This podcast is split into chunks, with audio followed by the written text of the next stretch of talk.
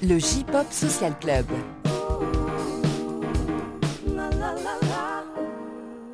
Salut les gens, bienvenue, c'est le J-Pop Social Club, épisode numéro 12 du mois de janvier 2020. Eh, bonne année Bonne année Voilà, alors ça, ça y est, ça, vient- ça vient de saturer dans tous les sens, bravo. Bah voilà, on a de l'énergie, qu'est-ce que tu veux hein Ouais, c'est- bien, c'est bien. On fait pas euh, semblant de dire bonne année. hein. C'est ça. Euh, très heureux de vous retrouver donc pour euh, cette nouvelle année et euh, la, la seconde saison du J-Pop Social Club continue euh, avec autour de cette table euh, euh, trois invités. Euh, on va commencer par euh, les nouveaux, la nouvelle très exactement. Laurence, bienvenue. Merci, je suis Oh. très honorée d'être invitée. Ouais, non, mais c'est bien. Laurence, on peut te retrouver sur Twitter. Oui. Twitter, Alice Sutaren, Voilà. Et tu Ouais. racontes des quoi des choses. pas des- grand chose en vrai, je suis pas très active, je RT beaucoup d'illustrations. Bah, c'est déjà bien. Et euh, sinon, euh, parfois je parle un peu euh, des trucs que j'aime, mais c'est vrai que je suis pas extrêmement active. Bon bah voilà, donc, euh, donc ces tweets sont rares, donc profitez-en quand on en est. Également autour de cette table aujourd'hui, euh, Sironimo. Bonjour tout le monde. Euh, welcome back, j'ai envie de dire. Oui, c'est la deuxième fois que je viens. Merci de m'avoir euh, re-invité du coup. bah non, bah voilà. Bien Et- commencé 2020. C'est ça, exactement. Et alors, euh, tu vas avoir plein de choses à nous raconter. Là, euh, voilà, on compte sur toi. Aujourd'hui, oui, Ouais, je vais ouais. peut-être un petit peu bavarde. Et enfin, pour compléter euh, la brochette d'invités, également, euh, c'est sa seconde venue dans le J-Pop Social Club, Josodio. Bonjour ou bonsoir pour Oui, ceux qui écoutent le soir, vrai, bien sûr. L'avantage du non linéarisé, Mm. c'est que vous écoutez quand vous voulez. Euh, Qu'est-ce que... Oui, José, bah, bien sûr, on- on, euh, comme Siro, euh, on vous a croisé à No Life à l'époque. euh, Bien sûr. Voilà, et, et tu, tu fus euh, le fer de lance de la J-Musique pendant longtemps sur la chaîne. voilà. Et aujourd'hui, bah, tu as notamment ton projet musical dont tu vas nous donner un petit mot. Bah oui, je veux pas monopoliser Non, la mais- parole là-dessus, mais c'est vrai que en fait quand No Life s'est arrêté, parce que moi j'ai fait 12 ans à No Life, hein, j'ai fait du début à la fin, même si j'étais pas là toutes les semaines, mais voilà, j'ai pas quitté le, projet. Et c'est vrai que euh, tout ce, temps que, j'avais devant moi, j'ai dit qu'est-ce que j'aimerais en faire? Alors après pas mal de réflexions, à un moment je me suis dit bah, c'est vrai que je me suis beaucoup occupé de la musique des autres, bah, j'aimerais bien essayer de faire la mienne.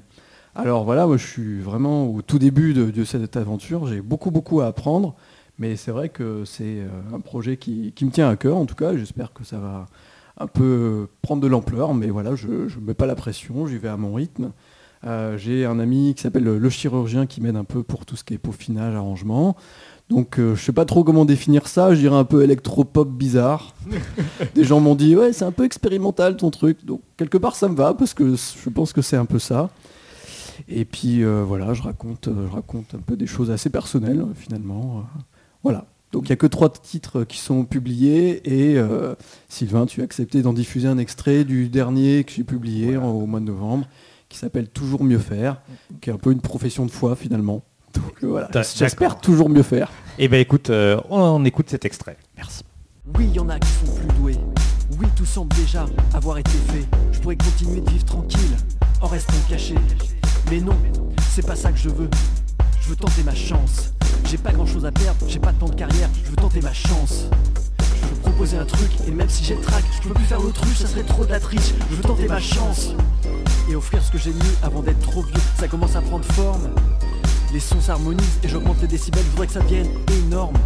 Qu'on atteigne le climax, que la sensation soit belle. Voilà, euh, ça se trouve sur YouTube. Voilà, pour l'instant c'est que sur YouTube et quand j'aurai un peu plus de titres, je mettrai sur Spotify, je pense. D'accord. Et donc je me rends compte que j'ai zappé l'actu de Siro. c'est très moche. C'est très moche. Je pas je si m'en vais. Ronimo, je quitterai quitte la cette salle. salle, Voilà. exactement. Parce que vraiment aucune galanterie. Ouais, ouais, non mais voilà. Non mais Euh, c'est un peu la même que la dernière fois, donc c'est pour ça c'est Non normal. mais si, parce que tu participes quand même au, au podcast de Caro. euh, Voilà, il y a le podcast qu'on fait avec euh, Caroline, Tanja et d'autres invités de temps en temps qui s'appelle le BL Café, qu'on trouve sur blcafé.fr, D'accord. qui est un podcast mensuel qui parle de manga avec des garçons, mais aussi de drama, enfin tout ce qui est un petit peu boys love. Ok. C'est Bon bah voilà. un sujet très euh, spécifique, mais bon. La Euh, promo croisée. Voilà, promo entre les Et podcasts. voilà. Et, et- et je dis pas du tout ça parce que Caroline produit ce podcast. Pas du tout. Du tout, du tout. Fantastique Raccoon voilà, exactement. Très bien. Euh, j'ai aussi un site qui s'appelle gamingway.fr où je parle de jeux vidéo. J'ai mon blog personnel qui s'appelle sironimo.com où je parle beaucoup de drama en ce moment. Non, Voilà. mais, mais j'ai bien. Oh, j'ai pas grand chose. C'est c'est comme d'habitude, ça pas, c'est pas tout à fait nouveau. Je fais quand même des vidéos sur YouTube aussi de temps en temps. Et voilà, et sur Twitter, euh, si on y mot. D'accord. Bon, bah écoute, c'est pas mal quoi. D'autres trucs, par-ci par-là. Au programme ce mois-ci, évidemment, des news, des focus. Un super dossier que Siro a concocté avec amour sur un de ses groupes préférés et un groupe iconique. Mais qu'est-ce que c'est? Mystère. Mystère. Restez avec nous. Ah, il est fort en teaser. Euh, et on terminera bien entendu avec l'agenda. Et donc on, bah, on commence sans plus tarder avec l'actu. C'est parti.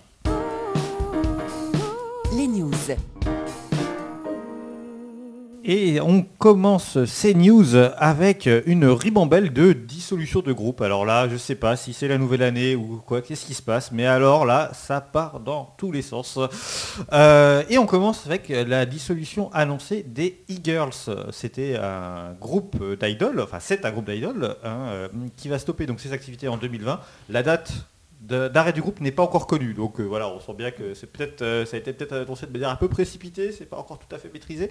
Alors pour rappel, les Eagles au départ, c'était, vous savez, ce super groupe d'idoles qui réunissait trois groupes d'idoles en un, qui étaient donc euh, Dream, Happiness et Flower. Et en fait, du coup, avec les changements de membres, etc., c'est devenu un groupe à part entière en 2017. J'avoue que j'avais un peu zappé cette info euh, jusqu'à ce que je la vois passer. Et voilà, et donc, euh, donc euh, Eagles s'arrête, mais a priori, pour le moment, Dream, Happiness et Flower euh, continuent. Voilà, c'est juste Eagles qui s'arrête. Également, on reste dans les idoles avec l'arrêt prochain des- du groupe des Kobushi Factory. Le- ça interviendra le 30 mars prochain. Donc finalement, le groupe euh, aura existé euh, seulement Dreamers 5 ans, c'est pas tant que ça finalement, mais bon. Euh, et donc, alors j'ai consulté notre expert idol à tous, Maître Cron, pour lui demander si quel, explique-nous, voilà, explique-nous. Et donc voici les, éléments qu'il a pu me transmettre. hein. Voilà, je, je me fais son porte-voix. Donc il semblerait que ça vient du fait que plusieurs membres du groupe avaient d'autres envies déjà, n'avaient pas forcément envie de continuer en tous les cas la formation telle qu'elle, continuer des carrières artistiques mais pas forcément euh, sous cette forme. Et donc il semblerait aussi, euh, mais ça c'est pas dit ouvertement, qu'il n'y avait peut-être pas une alchimie tout à fait euh, euh, optimale euh, au sein du groupe et que euh, voilà les euh, bon c'était un Ça, on peut pas trop le dire en Non, général. japonais, voilà, c'est euh, ça. au Japon, ils Ouais, disent pas trop c'est ça. ça. Mais, mais donc, euh, ça expliquerait euh, pourquoi peut-être ça- cet arrêt précipité. Et, et- et voilà. Alors, euh, du coup, ça marque quand même. Moi, enfin, je, je- c'est vrai que si je, je- je t- parle en temps no life entre guillemets, c'est vrai que pour moi c'était un peu la seconde époque du HP euh, avec ces nouveaux groupes qui se sont lancés sur la fin des Briscobo, sur la fin des Cute. Euh, et donc là, effectivement, bah, c'est un peu, euh, peut-être de manière euh, anticipée, la fin de ce, ce cycle-là, puisque le HP a lancé, on en avait parlé il y a quelques mois, son nouveau méga groupe qui s'appelle donc Beyoncé, avec plein de hauts. Voilà, et donc qui est en, en pleine ascension depuis ça, depuis, voilà, bah, je sais plus, ouais, sais pas si, c'est c'est assez récent. hein, le projet, Moi, c'est je, je connais pas ce groupe. Je ne connais pas non plus. je Ouais, la, nouvelle des il Factory, faut- c'est Kron qui en a parlé. Effectivement, Ouais. j'ai vu passer ça, mais euh, les nouveaux groupes. euh, Voilà. C'est vrai Pas que je les comprends en même temps, travailler à l'usine. Factory. Bon, voilà. Ah, on retrouve Ah, bah voilà, le voilà. grand jour. Voilà. Voilà. Merci public. Euh, on continue avec une annonce, euh, c'est le départ de Minami Minegishi des AKB48. Alors pourquoi je vous en parle? Parce que on va dire que euh, les AKB48, hein, ça vient, ça va, hein, presque j'ai envie de dire. Voilà, les, départs et les arrivées, c'est- quand même euh, relativement courant. Mais euh, déjà deux choses, c'est qu'elle était euh, la dernière membre de la première génération de AKB48, elle est encore dans le groupe. Donc déjà c'est ça, Ouais. ça- Ça fait combien d'années, tu sais Parce bah, que du coup, je, crois que ça ils fait ont démarré 2006 2007 euh, je dirais dans Ah ces ouais. Donc Ouais. euh, Ça ouais, fait ouais, un ouais, moment donc quand même, c'est énorme, plus de 10 ans. ouais, Et surtout, donc, elle est, entre guillemets, connue euh, malgré elle, à, à cause de ce scandale qui avait euh, touché le groupe il y a quelques années, vous vous en souvenez certainement, où elle s'était rasé la tête euh, parce qu'elle avait été euh, vue avec euh, un mec. euh, Mais, et euh, voilà, et- et évidemment. Ça avait fait le tour du monde parce que même des gens qui s'intéressaient pas du tout à la gym Oui, musique voilà. m'en avaient parlé, Oui. m'avaient dit mais qu'est-ce qui se passe dans ce pays? Qui- Oui. Pourquoi ils font ça? C'est trop Oui, et bizarre. on et se demandait si ça n'était pas fait exprès finalement pour faire parler Faire de la promo Enfin, peut-être. ouais, ouais, il y avait plein d'histoires. Ouais, ouais, C'était un gros scandale, ouais. Et donc euh, voilà, donc c'est pour ça effectivement qu'elle est un peu restée dans le- les mémoires, euh, euh, voilà, plus malheureusement pour ce, ce- fait-là que pour sa carrière musicale. Fondamentalement, c'est un peu triste, mais c'est une réalité. Euh, voilà, donc euh, donc euh, voilà, donc euh, les KB48 auront été complètement renouvelés euh, suite à ce départ. On continue dans les départs. C'est vrai que les news, c'est- ça plombe la bonne année là. Bah, Euh, c'est des nouveaux départs Euh, aussi. voilà, c'est voilà, des pages qui se tournent. C'est ça. Euh, avec euh, le, le leader de AAA, euh, Naoya Urata, qui annonce son départ également du groupe. Euh, alors euh, AAA, euh, vous suivez un peu, ça vous Pas parle du tout. Moi j'aime bien, mais c'est- ouais. rigolo quoi. Voilà.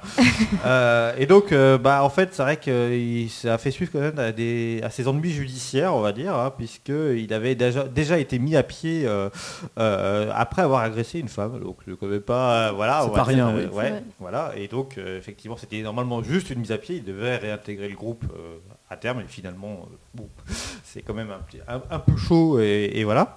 Et du coup, en conséquence, bah, c'est le groupe dans son ensemble qui a annoncé euh, la suspension de ses activités au 31 décembre 2020. Donc finalement, euh, bah, malheureusement, c'est vrai qu'un groupe sans le leader, c'est un peu... enfin, ils auraient pu... euh, voilà, ça, ça devenait un peu compliqué. Euh, voilà, donc il reste... euh, il reste euh, voilà, il reste, ils en- ils- ils s'arrêtent pas tout de suite, tout de suite, mais euh, il reste quand même moins d'un an euh, au groupe. Alors comme d'hab, hein, c'est la suspension de ses activités. Qu'est-ce que ça veut dire? Est-ce qu'ils reviendront Il y ou a pas? toujours un Bon, flou dessus. Voilà, en il y a général, toujours un flou, euh, mais- c'est oui, ouais. c'est Ouais. rare que les gens reviennent après une suspension finalement. Ouais, ouais, quand même, euh, euh, statistiquement, Surtout que là, c'est euh, une histoire un peu scandaleuse derrière, donc ça plus, pas, ouais, ça n'a ouais. pas aidé, je pense. C'est pas genre bon, on fait chacun de notre Ouais. côté. C'est ça. Donc voilà. Bon, on passe sur une news un peu plus positive. voilà. Après, vous allez bien plomber l'ambiance et, et- vous allez pouvoir aller déprimer dans votre coin. Euh, C'est euh, le retour annoncé de Tokyo GN. Euh, alors, euh, euh, si vous êtes euh, de fidèles auditeurs euh, du podcast, euh, la dernière fois que euh, NDJ est, venu dans ce, dans- ce podcast, lui qui, qui- qui adore euh, euh, euh, Shinaringo et tous ses projets euh, artistiques, euh, nous avait, euh, avait un peu émis cette hypothèse qu'il n'était pas exclu que Tokyo GN revienne pour 2020 et les Jeux Olympiques. Et bien, il avait vu tout juste. hein. donc, vous aviez la foi avant. bravo tout, ah, NDJ. vous Ouais, aviez la, tout. le- voilà, vous aviez la foi avant tout le monde si vous écoutez ce podcast. Vous voyez, il y a des exclus dans ce podcast. On s'en rend pas compte, mais on vous le dit. donc voilà. euh, donc, euh, donc Tokyo GN se reforme euh, et euh, il y a une tournée au Japon de prévue euh, ces prochains mois. Et il y a donc un nouveau single qui est sorti euh, ben, le 31 décembre, euh, 1er janvier, tout juste. Et euh, il s'appelle Eraba Rezaru Kokumin. Oui, je sais, mon japonais ne s'est pas amélioré avec le temps. Et je vous propose qu'on en écoute un extrait.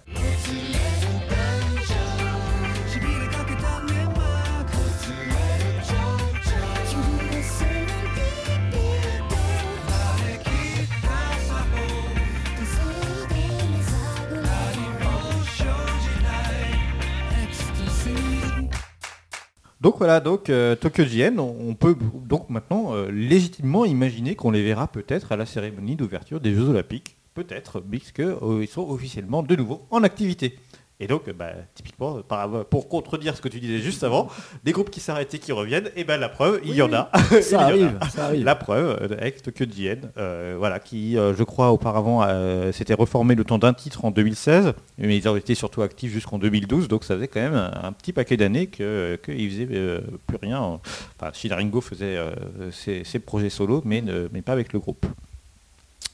Siro, tu nous parles d'un nouvel album euh, de Yuzu qui arrive prochainement. Exactement, donc c'est le groupe Yuzu. Ils vont faire un album qui s'appelle Yuzu Town. Et c'est le 15e album du duo. Et pour tout ce qui est promo visuel de l'album, ils ont fait appel à une boîte qui fait euh, du pixel art et qui est assez connue à Berlin, Los Angeles, enfin des endroits un petit peu euh, funky comme ça. Et donc ils ont créé toute une ville façon jeu vidéo en pixels. On peut voir ça dans la vidéo YouTube du teaser de l'album qui est disponible. Et la pochette de l'album, elle est aussi comme ça, donc tout en pixel art. Euh, moi j'aime- bien ce, ce concept. Dans cet album, il y aura pas mal de chansons qui sont déjà sorties. Parce qu'en fait, ça faisait deux ans, je crois, qu'ils n'avaient pas fait d'album, mais ils ont quand même des titres. Donc euh, là, ça va réunir tout ça. Il y a euh, Cohen, Dory et Green Green, qui sont des tie-up de pub pour du thé vert. Bon, voilà, si on était au Japon, Voilà. on a pu les voir. Il y a euh, Seimei, qui est aussi dans une pub d'assurance. Euh, Il y a Muscat, qui parle de raisin, comme son nom l'indique. Voilà. Mais c'est aussi le thème de l'animé euh, Crayon Shinchan. Il y a Maboroshi, qui est la chanson thème d'un drama qui a été diffusé sur la NHK, qui s'appelle Showa Genroku Rakugo Shinju, qui apparemment a été un gros succès cet automne, mais bon, je, je ne l'ai pas vu celui-là. hein. Et il y a aussi euh, Natsu Ayate, qui est une chanson, et là je vous jure que je ne savais pas que j'ai découvert en écrivant la news. C'est une chanson qui est écrite et composée par euh, Yujin euh, Kitagawa de Yuzu pour Arashi. Ah, Ça fait le lien. Tout Restez est à lié dans l'écoute. cette histoire. Il va se passer des choses. Exactement.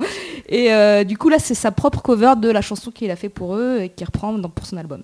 Et il y aura aussi trois chansons en chiptune et euh, d'autres chansons inédites. Ça fait 14 chansons en tout. L'album donc s'appelle Yuzu Town et il est prévu pour le 14 mars prochain. Et il y aura aussi une tournée dans tout le Japon à ce moment-là. euh, Arena tournée, 13 villes, euh, grosse tournée au Japon.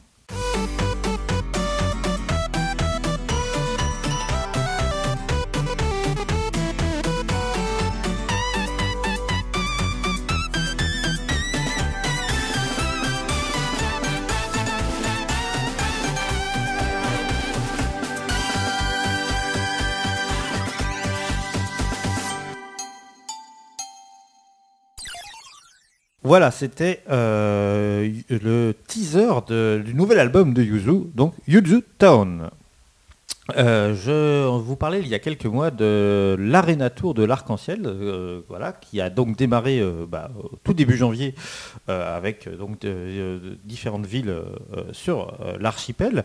Et alors, il y a une, initiative que j'ai trouvée très intéressante à, à- ce niveau-là, c'est que pour accompagner du coup la promo sur les sites de streaming, donc notamment sur Spotify et Apple Music, euh, il y a euh, différentes euh, playlists qui sont proposées. Tout d'abord, euh, petit à petit, ils mettent en ligne les setlists de tous leurs concerts les concerts passés, hein, donc on remonte à il y a près de 30 ans. Donc euh, ouais, je trouve ça intéressant. Alors, bien sûr, c'est pas les, les- les interprétations live, hein, c'est Ouais. les playlists, Mhm.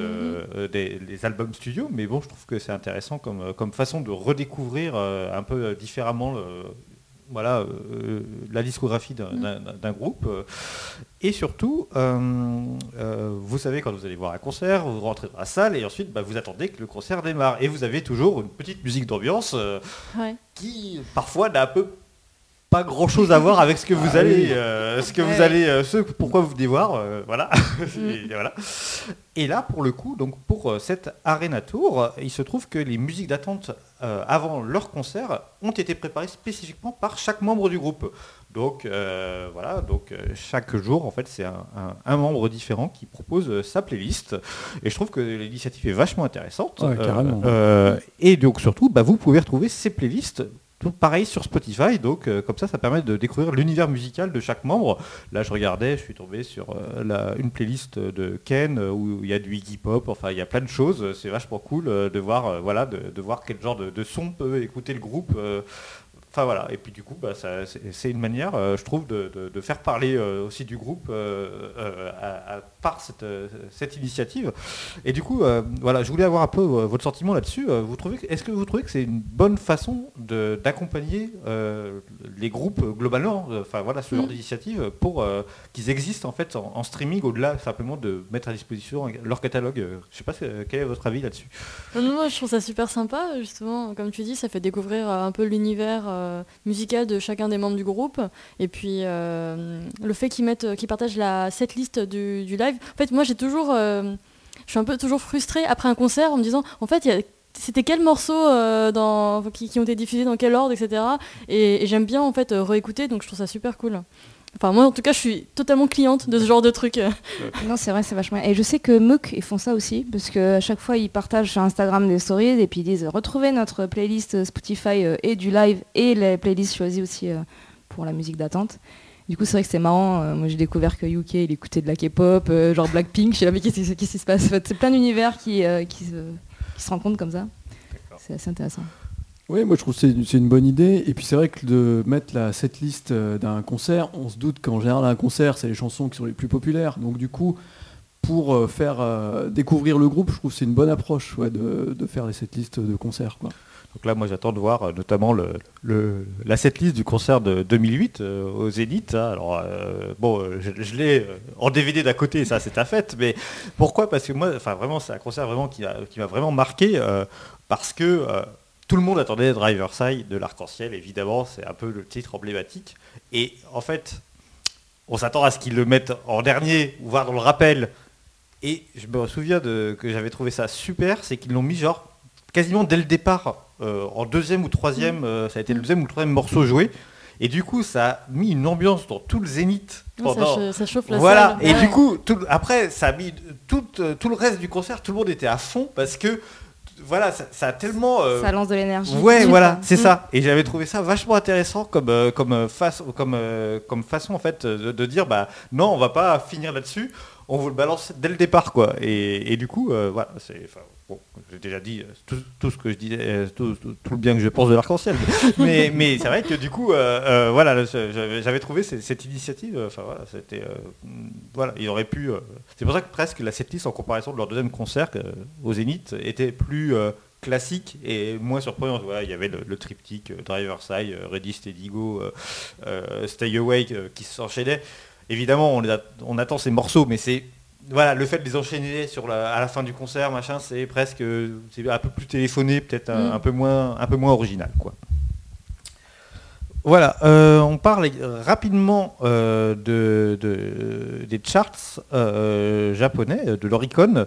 Alors, je ne sais pas si vous avez suivi ce qui s'est passé autour de Maria Takeuchi l'année dernière, mais son titre Plastic Love euh, a ressurgi des limbes de Spotify euh, euh, à la faveur des algorithmes, on ne sait pas pourquoi, mais YouTube coup- aussi. C'était YouTube, ah, ouais. YouTube, YouTube, YouTube. pardon.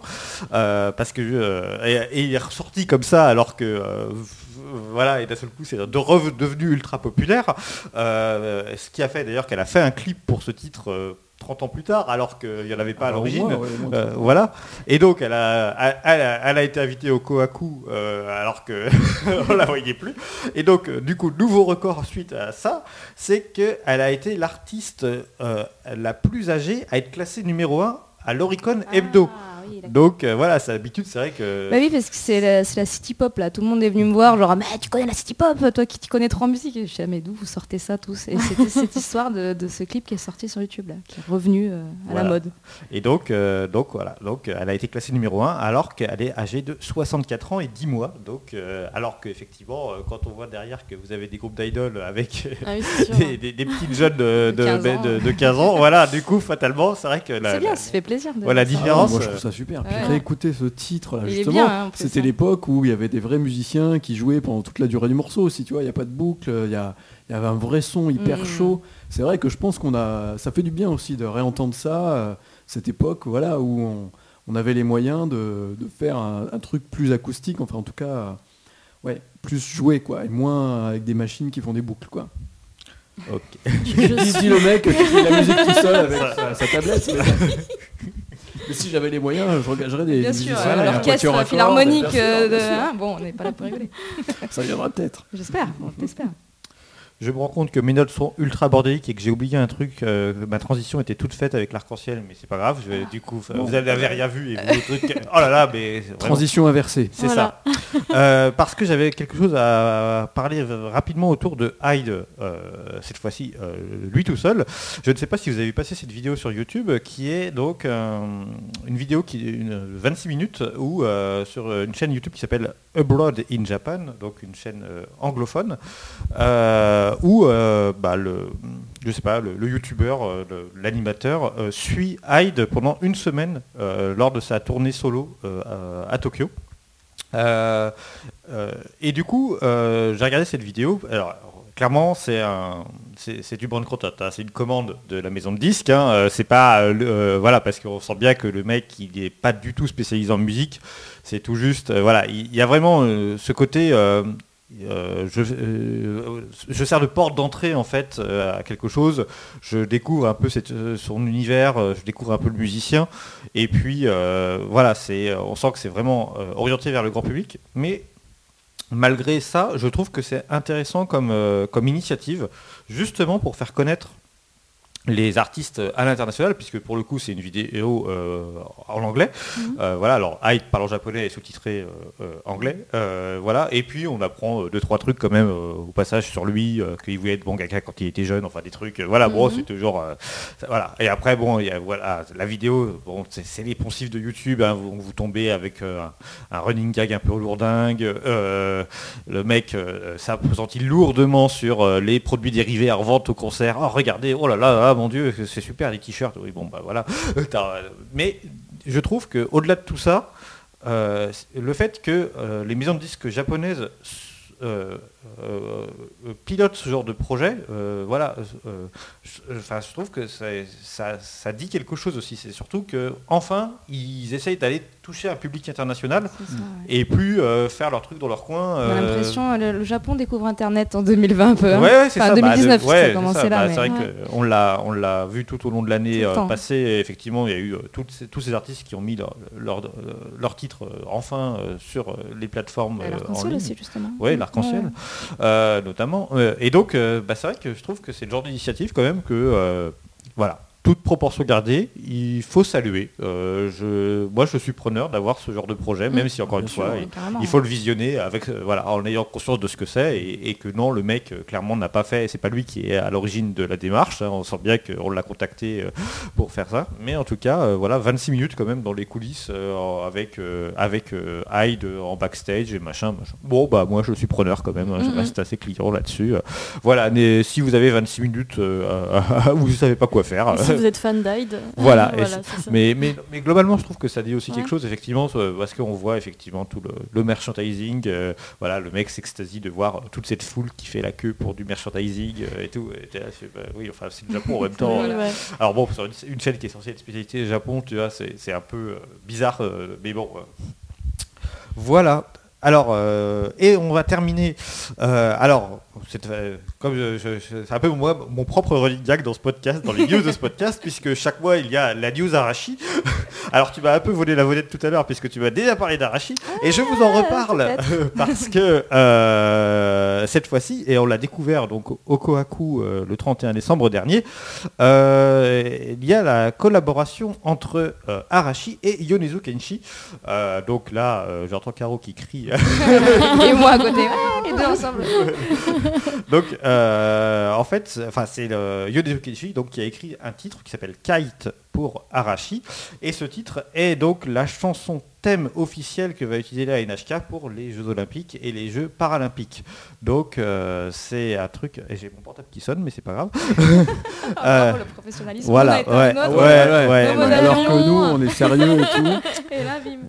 Et, euh, et, euh, en gros, Non, euh, diffusion aux, aux Jeux Olympiques, on imagine, c'est le monde entier qui voit ta chanson, c'est les droits d'auteur en folie. C'est c'est vrai que c'est clair que c'est un enjeu. voilà. Je pense que les gens ont dû se battre pour avoir euh, la possibilité de faire cette chanson. C'est quoi. ça. Donc c'est un truc énormissime. C'est ça, c'est ça. Et, et donc, euh, et donc voilà, donc ça va être un- une chanson qu'on va entendre, je pense, de manière très, euh, très régulière sur toute l'année 2020. J'aurais été dire très subtil. En fait, euh, c'est aussi donc c'est le thème de la NHK. Il est, on peut le voir sur YouTube, mais sur la chaîne de la NHK. C'est pas dans Voilà. ni Arashi Ouais. ni Yonezu, c'est encore à part.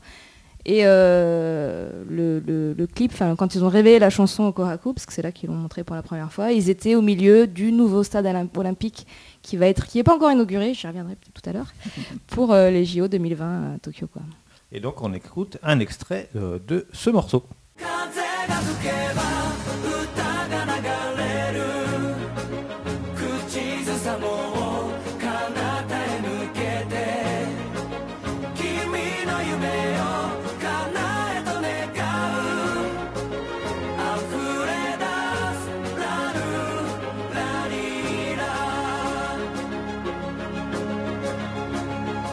Voilà, c'était Kite de Arashi, et on va reparler de Arashi peut-être tout à l'heure, mais d'abord on attaque euh, les focus de ce podcast. Focus. Et on attaque ces focus avec toi Laurence et tu nous parles d'un groupe au nom bien français. Bonjour Suzuki. Alors je parle d'un groupe, mais en fait je parle surtout d'une euh, chanteuse et compositrice euh, dont euh, son groupe est Bonjour Suzuki. Et euh, dans ces chansons justement, tu as beaucoup de sonorités françaises, voire des phrases entières en français, euh, un peu d'anglais et bien sûr du japonais.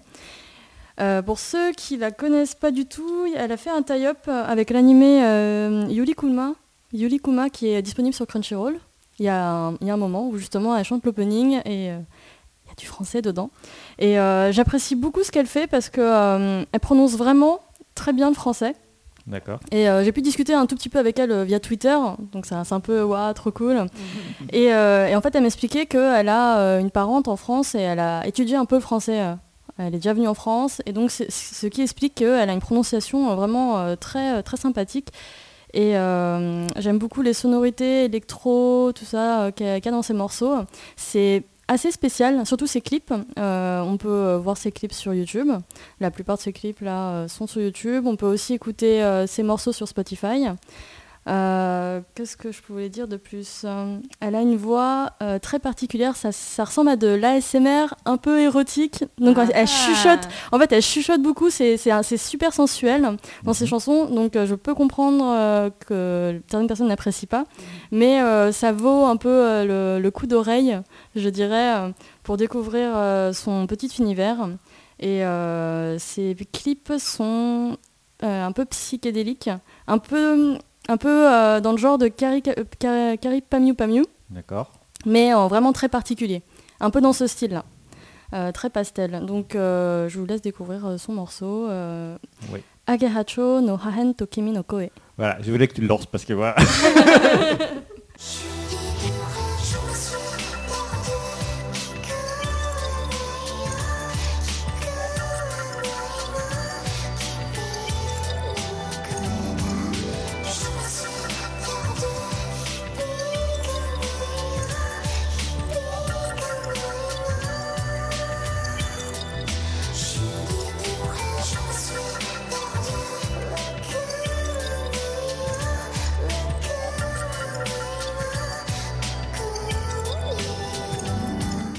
C'était donc euh, Bonjour Suzuki et on passe, euh, on continue avec toi euh, José. Et D'abord, merci Laurence pour cette découverte. J'avoue, je connaissais pas le Bonjour Suzuki et euh, je trouve ça effectivement charmant. Un peu déroutant, j'en écouterai peut-être pas euh, trois heures d'affilée, mais euh, ouais, j'ai trouvé ça vraiment sympa. Et puis, Donc euh, merci ouais, pour le, le focus. à l'époque de No Life, euh, du coup, euh, il y, avait eu un ou deux clips euh, qui étaient euh, diffusés sur euh, No Life. Ouais, parce que moi ça me dit quelque Oui. chose quand même. Oui. Bah, tu Effectivement, vois, ouais, Surtout euh, au niveau des clips. euh, Très spéciaux. un Ouais, peu, ouais, ouais. très, C'est vrai qu'on en avait quelques-uns des clips spéciaux. deux, trois. oui, oui. Il y avait même euh, des gens qui s'étaient formés en coalition pour les soutenir. hein. WTF, pour ne citer que. Big up, c'est- big up à vous. Et justement, on va parler d'une artiste qui a été l'une des premières à être diffusée sur No Life. Absolument. C'était Kimura Kaela. Ouais, c'est vrai que bah, je l'ai choisi parce que bah, c'est une artiste ouais, que, que j'ai toujours bien aimée. Alors euh, pour ceux qui connaissent pas du tout, je vous fais un petit peu sa bio. Elle est née à Tokyo, sa maman est japonaise, son papa est anglais. Elle a d'abord été mal- mannequin. Euh, sa carrière musicale, elle démarre vraiment en 2004. Donc c'est pour ça, elle a fêté ses 15 ans de métier en 2019. Donc 2019, c'était hier, j'ai envie de dire.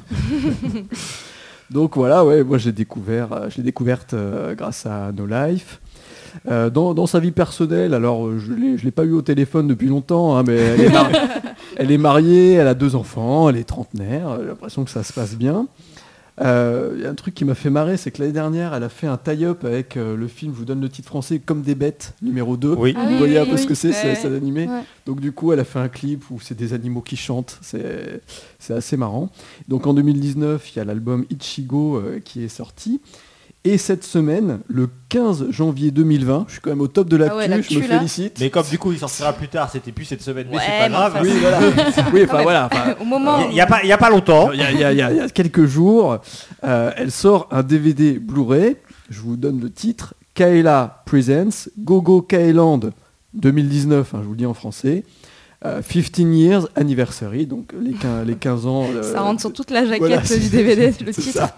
Les 15 15 ans, de 15 ans de, de carrière. Donc en fait, il y, y a 20 titres dedans, dont un medley. Et ça a été enregistré en live à Tokyo, à Hibiya.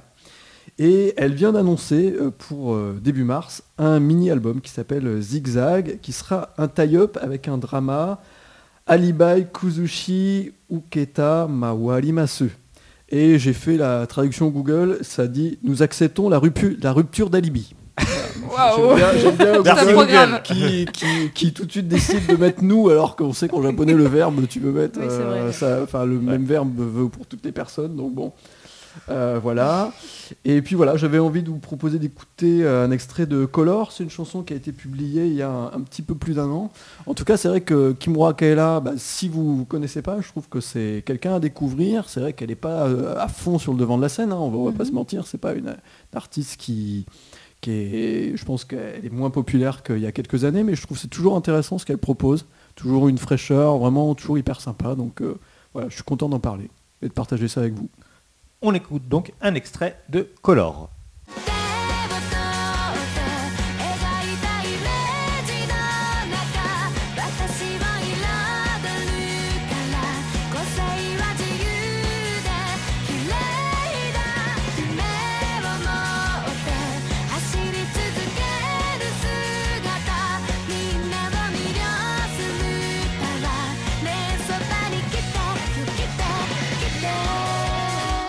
On termine ces premiers focus avec euh, Toi Siro et un groupe euh, génial bien sûr et surtout qui est euh, dans l'actu entre guillemets en France euh, grâce à la sortie d'un certain film. Complètement, donc c'est Radwims, hein, on, on cache le suspense tout de suite. Mais effectivement, ils sont complètement dans l'actu en ce moment. Euh, nous avec José, on les connaissait au G-Top déjà depuis un moment. On essa- moi Oui. j'essayais d'à chaque fois de dire mais c'est vachement bien Radwims, euh, votez pour eux. Et euh, je me souviens, ils étaient rentrés euh, 20e, 17e dans le classement en 2014 avec Kaishin no Ichigeki, donc ça date un peu. Et c'était un clip sur le baseball euh, Ouais. qui était euh, assez euh, rigolo et tout ça. Et les gens ont commencé à apprécier un petit peu, donc c'était vraiment des bons points. Mais forcément, bon, ils ont explosé après, hein, je vais en reparler. Radwims, pour ceux qui ne connaissent pas, ça, peut-être ça arrive. C'est un groupe qui s'est formé au lycée, même si après ils ont eu des changements de membres en 2001. Euh, ensuite, ils sont passés major en 2004. 2006, c'est le début de leur popularité avec leur troisième album. Et puis, évidemment, après, euh, bon, ils ont leur carrière. Et puis, Makoto Shinkai vient leur proposer de faire euh, la BO de Your Name en 2016.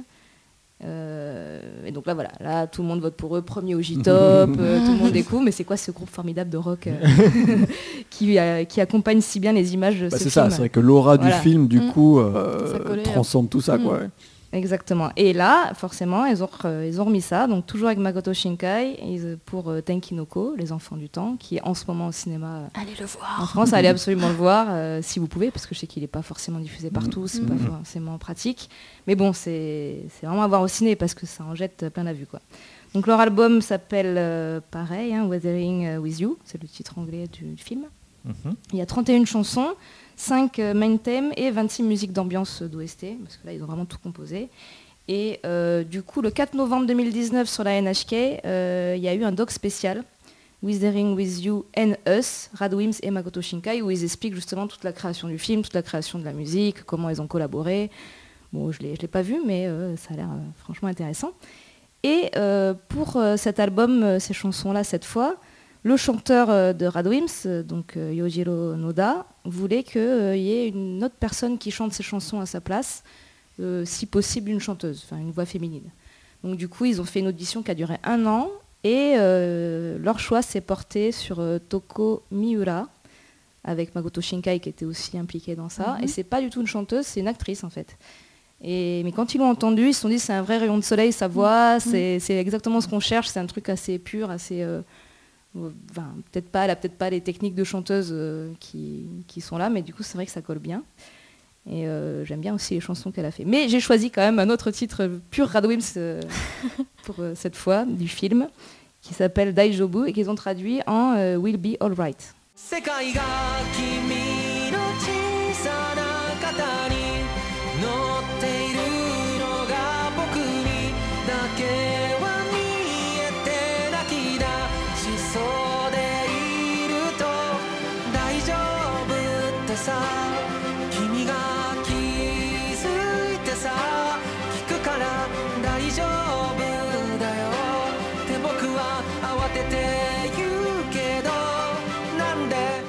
Voilà, alors euh, si vous avez eu l'occasion de voir la performance de Radwim Sokohaku, décidément on en parle beaucoup, mais c'est vrai qu'elle était quand même assez dingue cette performance, puisque c'était un medley du coup bah, des, des chansons du film avec une, une chorale. euh, Enfin voilà, c'était euh, en plus vous aviez voilà une- vraiment une mise en scène extraordinaire. Elle était magnifique cette mise en scène.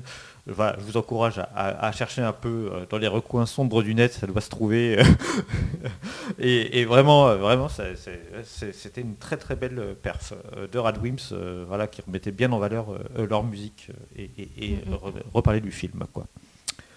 Voilà, euh, on passe sans plus tarder au dossier décide. J'aurais pas dû, euh, t'aurais pas dû terminer en fait parce que du coup je te laisse pas, t'as pas de répit quoi. C'est toi qui vas enchaîner juste derrière Siro. Le J-Pop Social Club.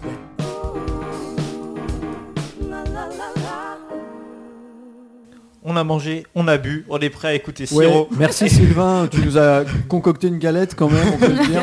Et si vous êtes sage, à hein. la fin de l'émission, on vous dira qui a eu l'affaire. Euh, je, ne, je ne rebondis même pas. Euh, donc euh, tu nous parles d'un de tes groupes de chœur et donc un groupe qui est euh, plus que jamais dans l'actu depuis euh, toutes, euh, plusieurs mois et ça va continuer tout au long de cette année 2020, c'est Arashi. Oui, Un c'est groupe Arashi. tempétueux. Oh, exactement. Voilà. D'ailleurs, je pense qu'on va renommer le J-Pop Social Club en Johnny's Social Club. à Ouais, force. c'est vrai. Je me dis quand Sylvain m'a proposé ça, j'imaginais sa tête blasée, genre oh putain encore eux et tout. et en Mais plus, tu avais parlé de faire pas. un jingle, j'espère qu'il sera prêt pour cette émission, n'est-ce pas? Euh, non, euh, non, je pense Ah, pas, mais Dommage. Du coup, on va parler de Arashi, qui est un groupe créé par Johnny's Entertainment. Johnny's Entertainment, on en a beaucoup parlé ici aussi. hein. C'est une boîte euh, créée par Johnny Kitagawa, qui est un peu l'inventeur euh, des boys bands euh, au Japon. euh. C'est-à-dire, voilà, il prend des jeunes garçons talentueux, euh, et il leur fait faire de la danse, euh, de la chanson. talentueux. Enfin, il faut qu'il y ait une petite base quand même, parce que si Voilà. vraiment il n'y a rien, En c'est tout cas, compliqué. il en fait quelque chose. Ouais. Et après, voilà, il les fait s'entraîner, euh, chorégraphie, chansons, euh, vous allez aller dans tel drama, telle émission de télé, on les voit partout. euh. Donc voilà, c'est plein de gens me disent c'est quoi les Johnnies? On ne connaît pas. En fait, euh, même si vous connaissez pas musicalement, je suis sûre que tout le monde connaît, parce que quand on va au Japon, ils sont à la télé, ils sont dans les pubs, euh, dans le métro, on va acheter du dentifrice, ils sont sur le pot de dentifrice. Ah, c'est- ouais, un empire. C'est un empire, ouais, euh, les Johnnies. ouais. voilà, donc euh, les groupes les plus connus, il y a les SMAP, euh, Tokyo, les Basics, euh, Kinky Kids, Arashi, Taki Tsubasa, les News, Cattoon, enfin il y a mille groupes en fait. Moi, je vais quand même vous parler aussi de mon vécu par rapport à ça, comment j'ai découvert les Johnnies, parce que c'est important. C'était en 2004-2005, c'est Tanja, qu'on connaît, qui est souvent invité ici Mhm. aussi, qui a parlé d'un clip euh, des Kanjani 8 à ce moment-là, qu'elle a mis quelque part. Enfin, je l'ai vu sur internet, je pense que c'était complètement illégal, mais je l'ai vu ce clip, je ne sais plus comment. C'était Tanja, c'est pas bien, C'était hein. certainement illégal parce qu'on ne voit pas comment Oui, à ça pouvait. en plus, ouais. Voilà, parce que les Johnnies, ouais. on en a déjà dit ici aussi, c'est très fermé, c'est un Mm. milieu, euh, ça, on peut rien voir d'eux. S'ils sont Mm. dans un drama, il n'y a même pas leurs photos. Enfin, c'est, voilà, ils ont tous les droits et euh, à part les trucs officiels, il n'y a rien. Et du coup, je découvre, les Kanjani 8 et je me dis, c'est génial, j'adore ce clip. euh, c'est des, gars du Kansai, en fait, qui font des trucs euh, sur Osaka, Kyoto, manger. euh, là, leur clip, c'est Naniwa Hirabushi et c'est un Matsuri, il y a des taiko, huit garçons qui dansent, qui sourient. Moi, je fais, mais j'adore. J'aime beaucoup ça. Donc je m'intéresse un peu à ça. Et dedans, je vois qu'il y a un membre qui s'appelle Uchi Hiroki et un autre qui s'appelle Ryo Nishikido. Et j'aime bien les deux. Et je vois qu'ils sont dans un autre groupe qui s'appelle les News. Et là, je fais, mais qu'est-ce que c'est que ce délire? Pourquoi? Donc je comprends pas tout euh, et je vois que je savais pas encore dans quoi j'avais mis les doigts, mais je savais pas que derrière il y avait 150 groupes euh, hyper connus. Ah et juste pour en parler tout à l'heure des groupes de filles euh, qui changent selon Mm. les années et tout, là les Johnnies c'est toujours les mêmes membres. C'est-à-dire que jusqu'à 40 ans, ça change pas. C'est pas Ah on oui, fait de nouvelles pas- auditions, ouais. le groupe s'appelle pareil, mais il y a des nouveaux venus. Non, c'est toujours pareil. C'est peut-être pour ça que ça marche aussi aussi longtemps. Mm. Parce que les gens s'attachent euh, vraiment. Et du coup, euh, je vois que mes deux chouchous, là, Uchi et Rio, ils jouent dans un drama euh, pour l'été qui s'appelle Gambate Ikimashoi. Je me dis, oh, un drama de sport, j'adore. Un drama sur l'aviron, super. non, vraiment, je sais mal tomber. Mais je vais regarder. regardez. Et là, c'est le drame. Le 15 juillet 2005, Uchi est accusé d'avoir bu de l'alcool alors qu'il est mineur avec le staff du drama pour fêter la sortie du drama. Et là, gros scandale. Euh, parce que, comme vous le savez, au Japon, euh, Ça rigole Mm. pas. voilà, Ouais. ça ne rigole pas avec ça. La majorité, c'était 20 ans pour l'alcool. Ça vient de Mm. changer, je sais pas Ah si vous savez. C'est passé à 18 ans, là. D'accord. Justement, peut-être pour les JO, pour, euh, Mm. pour plein de choses, parce que c'était compliqué quand on était étranger, qu'on était majeur, mais au Japon, bah non, t'avais pas le droit de boire des bières et tout ça. Euh, et donc voilà, là, il avait 19 ans, le pauvre. Ça sera- L'histoire se passerait aujourd'hui, il n'y aurait pas d'histoire en fait. Mais là, gros scandale, il est viré des deux groupes, il est viré du drama, il est viré de partout, le, le pauvre. Donc euh, il change d'acteur au bout de l'épisode 2, c'est un autre gars dans le drama et tout, euh, sans pitié. hein. Et donc je me dis, euh, mince, euh, je te deviens fan d'un groupe, il est lancé, il y a déjà un membre en moins, super. Donc je me rattrape un peu sur les news. Eux, ils avaient trois clips. Je fais, ouh, grosse discographie, ils existaient depuis un an. Et puis je découvre Arashi, qui eux existaient depuis six ans. Donc beaucoup de choses, ils avaient déjà fait beaucoup de, de chansons, de productions. Donc Arashi, ça s'écrit en un seul kanji, hein, qui veut dire tempête, n'est-ce pas José? Bah oui, oui. J'en dû connais pas beaucoup des kanji. mais- Bah, il est aussi dans la ville de Arashiyama, pour ceux qui vont à Kyoto. euh, Vous pouvez voir, c'est le, même kanji. donc, euh, C'est assez sympa. Et c'est un des rares membres, euh, un des rares groupes des Johnny's à avoir un kanji dans son nom. Parce que tous, ils ont des noms un petit peu américains, un petit peu Mhm. euh, faciles à retenir. Quoi. Donc c'est un groupe qui est composé de cinq membres. On a Aiba Masaki, qui s'appelle plutôt, et les fans l'appellent Aiba. On a Matsumoto Jun, que les fans appellent Matsujun. Ninomiya Kazunari, qu'on appelle Nino. Ono Satoshi, qu'on appelle Ono ou Lida, parce que c'est le leader, donc on l'appelle Lida. Et Sakurai Sho, qu'on appelle Sho. Et quand ça a été lancé, c'était un petit peu un groupe de rap, de hip-hop. Ça a été lancé comme ça, et c'est le premier groupe un peu de rap euh, des Johnny's. Bon, ça a un peu dévié après, par la suite, rapidement. Mais voilà, du coup, euh, Sho, c'est le rappeur dans le groupe, et lui, il écrit tous ses textes. Enfin, dans chaque chanson d'Arashi, au milieu, il y a un rap de Sho. D'ailleurs, c'est très chiant, parce qu'on va au karaoké, on se dit « Ah, une balade facile à retenir !» Non, il y a, au milieu, il y a un rap, impossible à faire. Donc c'est Sho qui écrit les paroles et qui euh, chante à chaque fois son rap. Du coup, les fans l'ont appelé euh, Sakurap. Parce que Waouh. Sakura est son nom, vous voyez Mmh. Respect. Quand même. hein. Le lancement du groupe Arashi a eu lieu le 15 septembre 99, 1999, ça ne rajeunit pas, à Honolulu, à Hawaï, sur un yacht. Ils ont fait la conférence de presse sur le bateau et tout. Ils étaient jeunes, ils avaient euh, entre 14 et 18 ans hein, à l'époque. Leur premier single sort, il s'appelle euh, Arashi, donc euh, A.Ra.Chi, rien à voir avec leur nom, hein, bien sûr.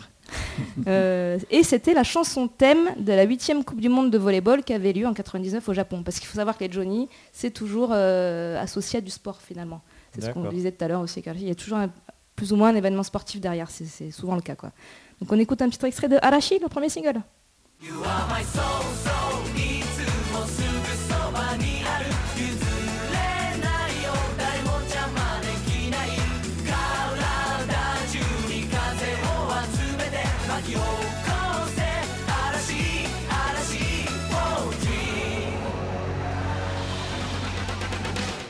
'Voilà, donc ça c'était leur toute première chanson. Euh, leur première performance qu'ils ont fait sur cette chanson, c'était horrible. Ils étaient en combinaison transparente, en caleçon, euh, alors que c'était des enfants. Euh, je me dis, quand on a fait ça pour débuter, je pense qu'on peut avoir qu'une grande carrière derrière, parce tout- déjà tout vu. C'est vrai que les Johnny's ont toujours, toujours ça aussi, des habits de scène absolument très bizarres. En général, quand c'est sur scène, c'est logique parce qu'il faut qu'on les voit de loin, donc il y a des paillettes, des plumes, Mhm. des trucs euh, complètement extravagants. Tout le monde se demande pourquoi ils sont habillés comme ça. Mais bon, c'est leur, c'est leur marque de fabrique. Mais du coup, ce qui fait que, que je me suis intéressée à ce groupe aussi, euh, c'est parce qu'on les voyait dans plein d'émissions de télé, parce qu'ok, ils chantent et tout, mais on les voyait, ils avaient genre 2-3 émissions par semaine quand même. hein. Euh, ils en ont fait plein. Il y a Sino Arashi, Dino Arashi, Jino Arashi, Vino Arashi, tout ça c'est des émissions différentes. Limitsu no Arashi-chan, euh, Arashi no Shokodai-kun versus Arashi. Voilà, ça a été dans toutes les années, mais il y en a eu plein. Et à chaque fois, on les voyait faire des trucs. par exemple, ils, ils ont testé des faits scientifiques. Donc ils disent est-ce qu'on peut faire pousser une pastèque en forme d'étoile? Et il y a des scientifiques qui sont là qui font on va essayer. Alors c'est vraiment genre euh, c'est pas sorcier euh, de là-bas ou alors est-ce qu'on peut faire euh, fleurir les sakuras au mois de décembre? Eh ben on va essayer. Et puis ils essayent. Oui ça marche en général. Il y en a une qui était magique où ils construisent un énorme bateau en papier avec une faculté de sciences, ils vont voir les, les étudiants et leur dire voilà, on veut, on veut partir de Tokyo en bateau, mais en papier. Alors ils prennent une énorme feuille, ils plient ça en origami de papier, ils partent dessus à la rame. Et, je moi je me suis dit, mais c'est génial ces émissions, je- ils font n'importe quoi, euh, j'aime bien. Et ma préférée c'était Mago Mago Arashi, parce que Mago Mago ça veut dire les petits-enfants en japonais. Mhm. Et en fait, pendant euh, la durée de l'émission, il y avait un ou deux membres qui allaient voir des personnes âgées euh, japonaises qui étaient ou à la campagne ou un peu isolées et qui devenaient leurs petits-enfants pour la journée. Donc ils allaient aider au champ, ils allaient cueillir des, des- des radis. euh, le midi, ils mangeaient tous ensemble, la mamie, elle cuisinait un truc. Et à chaque fois, après, évidemment, elle racontait son mariage, ses petits-enfants. C'était hyper triste. Je chialais tous les, toutes les semaines, je pleurais. Enfin, c'était émouvant, quoi. C'était Ouais. émouvant de voir que ça crée un lien social euh, comme Ouais. ça. Et je pense que c'est ça qui fait que les gens apprécient, par exemple, ce groupe ou d'autres groupes, c'est la personnalité de- des membres. C'est pas juste ils font de la musique euh, un peu rigolote euh, sur scène. Donc du coup, je vais parler un petit peu des cinq membres quand même. Mhm. Donc il y a Ono, le leader, qui est le plus âgé. Euh, lui, c'est le lead vocal, il chante vraiment très bien et euh, il est aussi chorégraphe. Donc il a fait plein de chorégraphies pour tout le groupe et parce qu'il danse très bien. Donc il y a plein de chansons chorégraphiées par lui. Et c'est un peu la bonne patte, euh, c'est un peu le papa du groupe. C'est pour ça qu'il est le leader, parce qu'il est gentil. et il est un petit peu, un peu, un peu bizarre aussi. Enfin, il aime bien la pêche, euh, il aime bien la peinture à l'huile. C'est le papa, le daron, quoi. il fait des blagues de daron. Enfin, lui, il est un peu dans, dans, dans un délire tout calme, tout rigolo. C'est vrai qu'il a fait beaucoup de, de pêche. Bon. Et le, le vrai leader, mais qui n'est pas assumé, c'est Shaw, c'est le rappeur en fait. Et lui, c'est vraiment, et- enfin, il est plus manager du groupe, mais c'est c'est dans l'obscurité. c'est- C'est la maman du coup. Le papa, euh, il va à la pêche, et la maman euh, qui s'occupe De nos jours, on peut avoir deux papas. tu Oui, c'est euh, vrai aussi. C'est vrai. Et euh, donc lui, il est un peu touche à tout. Il a fait euh, plein de sports dans sa jeunesse. euh, il est du kendo, euh, de la natation, tout ça. Et il est diplômé de l'université de Keio. Donc euh, quand on sait qu'ils ont débuté à 13 ans, dire qu'il est quand même allé jusqu'à son diplôme universitaire, Mm. c'est un exploit. Vas eux. avoir des longues journées, ouais. Des très, voilà. très longues journées, ouais. Donc euh, c'est un peu genre attention. Et, il est, et en plus, il est intelligent. Il a son Mhm. diplôme. hein. Euh, et du coup, il présente les news le matin sur NTV, le lundi matin, lui, ça s'appelle News Zero. Donc là, il est en costard euh, avec d'autres présentateurs hyper euh, sérieux. Il parle en kego, c'est des gozaimasu, euh, toutes les fins de phrases et tout. Et ça marche vachement bien pour lui sur ce truc-là. Du coup, il a fait commentateur pour les JO de Pékin. ça se trouve, il fera aussi les JO cette année. Hein. Est Pas à l'abri Oui, oui. et des élections. Enfin, c'est un truc hyper sérieux, quoi. Et il a aussi fait un concert solo. C'est le seul membre à avoir fait son concert rien qu'à lui. Ensuite, on a Aiba. Euh, lui, c'est un peu le, c'est le japonais un peu de base. C'est le boy next door. Ah. Ses, ses parents, ils ont un C'est resto. l'autoko euh, next door. Ouais, c'est l'autoko next door. euh. Exactement. Ses parents, ils ont un resto euh, chinois à Chiba. Il a été un peu élevé par sa grand-mère et il est un peu couillon, il faut le dire aussi. c'est vraiment le japonais. Mais il est très gentil, hein, mais il est très jovial. Et du coup, il joue dans beaucoup de drama parce qu'il a vraiment cette tête de, du mec jovial, sympathique, euh, que tout le monde connaît un peu. Ouais. Il a fait des émissions euh, animalières aussi où il, il est à côté de lions, de crocodiles. Il va partout euh, dans le monde entier voir euh, des animaux. Enfin, c'est un peu le gars euh, sympathique, quoi. Les, les fans, des fois, l'appellent Aibaka, parce qu'il n'est pas très gentil. Donc, euh, Ah non, on c'est pas gentil. Ouais. Donc ça, c'est pas bien, on le fait pas. Ensuite, on a Nino. Euh, lui, c'est il est considéré comme l'acteur du, du groupe.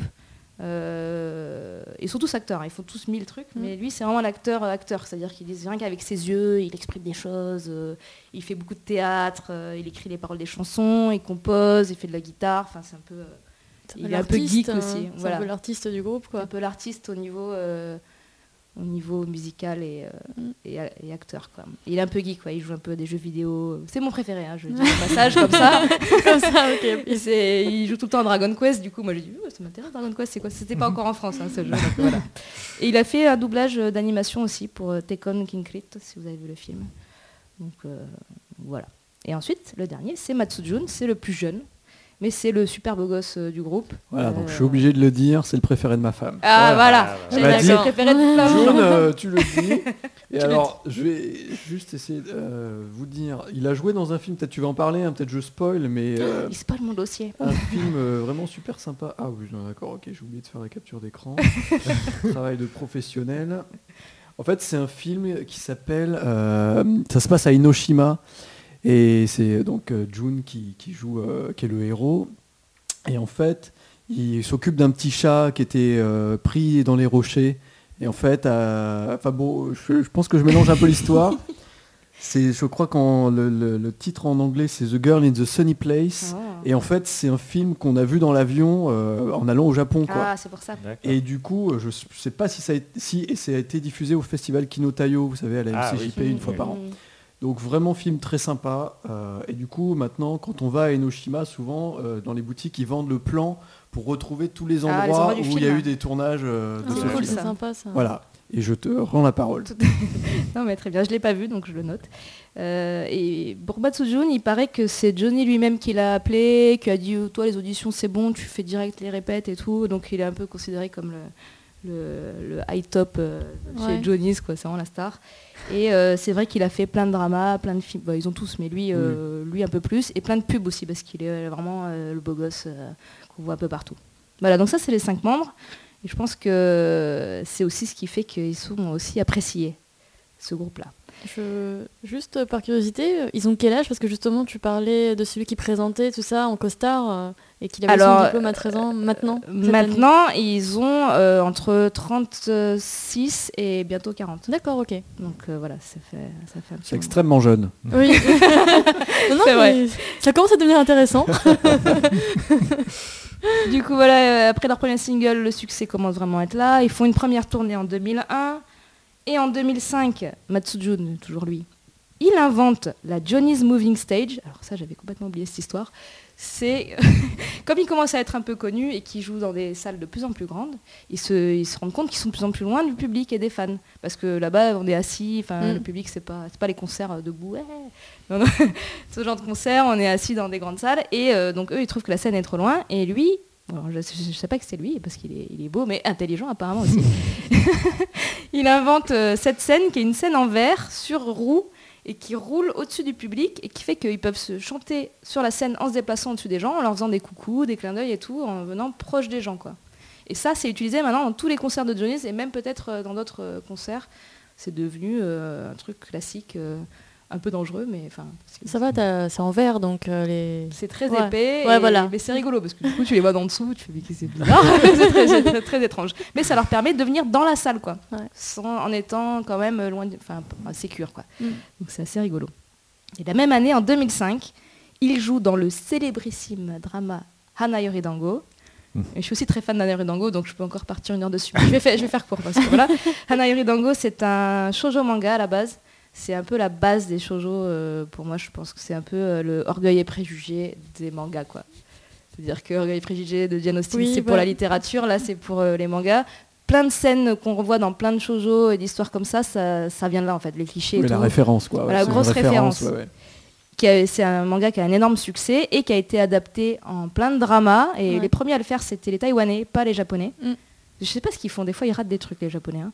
Ils passent à côté de choses importantes. C'est les Taïwanais. Il y a une adaptation en Corée. Il y a une adaptation en Chine récemment qui est sur Netflix, qui s'appelle Le Jardin des Météores, Ouais. Meteor Garden, qui est 50 épisodes. hein. donc, si vous vous lancez, c'est un peu longué quand même. hein. Mm.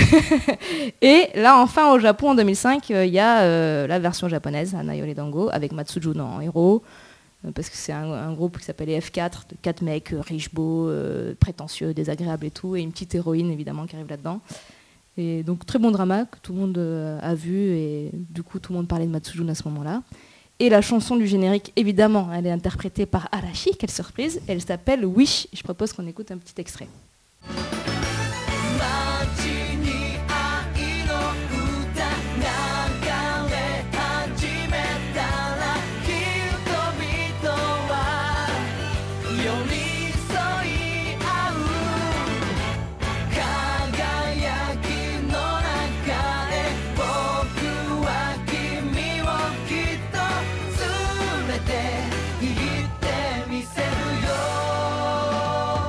Wish, un titre qui était particulièrement populaire en Lorraine. Oh là là, le Jo- le José de retour. Voilà, écoutez, bon, Sûrement, effectivement, euh, j'y crois à cette théorie. Du coup, je, je continue avec euh, cette folle histoire, folle histoire de Arashi. En 2006, ils sortent un album qui s'appelle Arashik. Vous voyez le jeu de mots aussi là? Ah ouais, moi, Ouais, ouais, je suis pas très jeu de mots, mais ok. Je l'ai, je l'ai. Tu l'as? Donc Arashik, euh, c'est important parce que c'est un album qui sort hors Japon, celui-ci. Bon, que en Asie, hein, vous. Ah oui, oui, Ouais, c'est ça. en c'est- euh, ouais, sortie mondiale. Bon, dans les trois pays autour. C'est hein. exactement ça. Euh, Oui, mais déjà pour le Japon, c'est vrai que c'est énorme. C'est déjà pas mal. Et surtout Euh, pour en les 2006. Johnny's. Voilà, Et puis un Johnny's, ouais. Voilà, c'est ça. Euh, du coup, ils font un mini tour de l'Asie, parce qu'effectivement, ça sort pas euh, partout. Ça sort à Hong Kong, en Corée, à Taïwan et en Thaïlande. Voilà, ouais, j'étais pas loin. hein. C'était vraiment pas loin, c'était vraiment ça. Du coup, euh, ils font une petite tournée et c'est le premier groupe de Johnny's à faire une, per- une perf en Corée. Et du coup, les mecs, ils ont dû se dire, on va inventer la K-pop. Euh, ça a l'air vachement bien. ça a l'air intéressant ce concept, faisons ça. Et ils devaient aussi aller en Thaïlande, et euh, je m'en souviens parce que du coup, je suivais déjà le groupe à ce moment-là. Le 19 septembre 2006, il y a un coup d'État en Thaïlande. Ah. Voilà, ce qui fait que la tournée est annulée. Mhm. Et les fans thaïlandais, ils pleuraient. Et moi, je m'intéressais du coup à la politique des autres pays. C'est intéressant. parce que je me dis, il y a un coup d'État, merde, bon, ok. Ensuite, en février 2007, ils sortent le single Love So Sweet. Et celui-là, c'est clairement euh, le gros succès, euh, popularité, vente. Il est numéro 1 Oricon, euh, tout ce qu'on veut. Il est hyper connu. Il est sur YouTube maintenant, depuis pas longtemps. Parce que bah, c'était le thème de la série, toujours Anna Yoridango Returns, donc la saison 2. Et je propose qu'on écoute un extrait de Love So Sweet.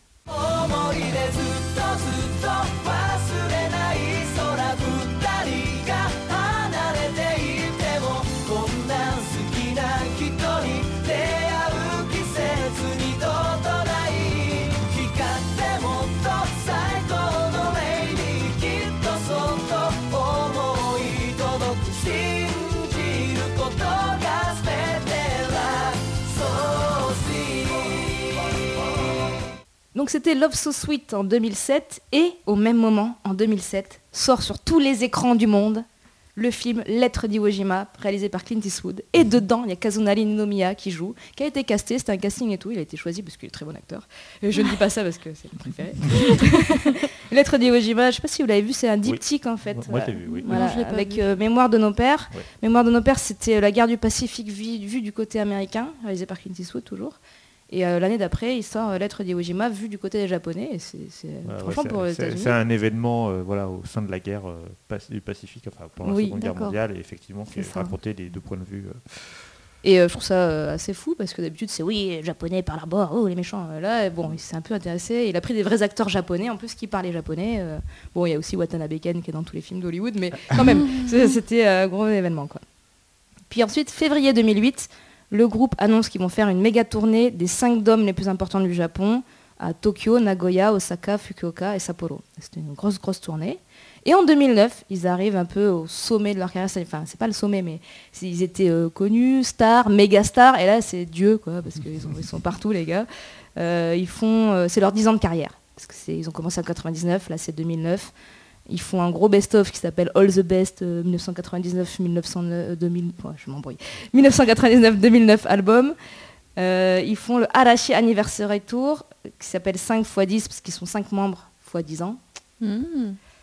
Et euh, notamment, ils, ils ont annoncé trois dates consécutives dans le stade olympique de Tokyo qui s'appelle le Kokuritsu. C'était jamais arrivé avant, aucun artiste avait rempli trois fois de suite le stade.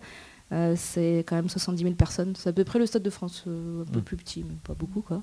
C'est 80 000 je crois le stade de France. Donc voilà, premier artiste à faire ça. Et, euh, et première année au Kohaku en 2009. Normalement, c'était que les SMAP et Tokyo qui étaient invités. Et là, ils ont le droit d'y aller. Un peu genre, oh, vous êtes des gros artistes maintenant, venez à la cour des grands. et moi, c'est très important, c'est l'année où je vais faire mon, mon wor- Working Holiday Visa, mon vacances-travail au Japon, en 2009. Et je me dis, je vais aller voir euh, la en concert. Mais bien sûr, toute innocente que j'étais, je me dis, je suis fan depuis 5 ans, euh, c'est mon, c'est mon année, quoi. Sauf que, bon, les mecs, ils étaient euh, intouchables, comme je dis. Donc j'ai dû m'inscrire au fan club. Parce que impossible d'avoir des billets hors fan club. Donc j'ai dû m'inscrire au fan club. Il faut une adresse au Japon. Enfin, c'est Mm. euh, déjà pas Mm, mm, mm. évident. J'ai reçu ma carte de fan euh, du fan club avec un numéro. Et là, je pouvais prétendre à peut-être acheter des billets. Ouais. C'est une loterie, c'est ça? C'est une loterie, Mm. exactement. Ah ouais. Eh oui, oui, Mm. oui, oui. Ça, quand on connaît un peu le système Ouais. euh, de certains groupes japonais, c'est. Ouais. c'est- le même système avec euh, les gros groupes d'idoles comme la AKB, tout ça, toute la panoplie. euh, je connais un tout petit peu. Donc du coup, j'étais au fan club. Je pouvais prétendre à demander des places pour le Kohaku là. Donc c'est, on a droit à 4 places maximum à demander. C'est, super cher, c'est genre 100, 100 ma- 100 balles la place, donc euh, 10 man, euh, voilà, donc ça fait 400 euros, hein, bien sûr. Que euh, tu vas à la poste, tu, envoies dans un commanda euh, en, en liquide, hein, c'est le Japon. Heureusement, et on a confiance, tu vois, genre oui, tenez mes 400 euros. et, euh, et là, c'est une loterie, et après on te dit euh, si tu as des droits à avoir des tickets ou pas. Donc moi, je l'ai pas eu. Mais attends, tu, tu payes récupères tes sous ou pas? Et après, ils te renvoient tes sous. Ils Ah, disent, merci, au revoir. Oui, oui, d'accord. On Oh. L'organisation. On vous rend votre argent, vous n'avez pas été dans les heureux gagnants. Quoi. Enfin, heureux D'accord. gagnants, c'est un truc de fou. Ouais, ouais, c'est les... Donc moi, j'ai eu ça, j'étais là, mais non, je viens au Japon exprès, ça fait 5 ans que j'attends, ouais, je peux pas les voir. Mais j'étais euh, pote avec plein de mères de famille dans le lobby des darons.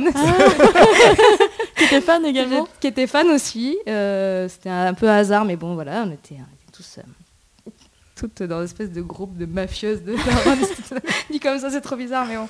Et euh, j'ai demandé des places pour un autre concert qui était à Sapporo ou je sais pas quoi, que j'ai eu. Là, j'ai eu de la chance, qu'il y avait moins de demandes, peut-être quand même. Ouais. Et après, on a fait du troc avec d'autres meufs, machin, bordel, pour avoir des places pour aller à Tokyo, au, au- au stade olympique. Quoi. Donc j'ai pu y aller avec euh, les mères de famille. Donc. Ouais.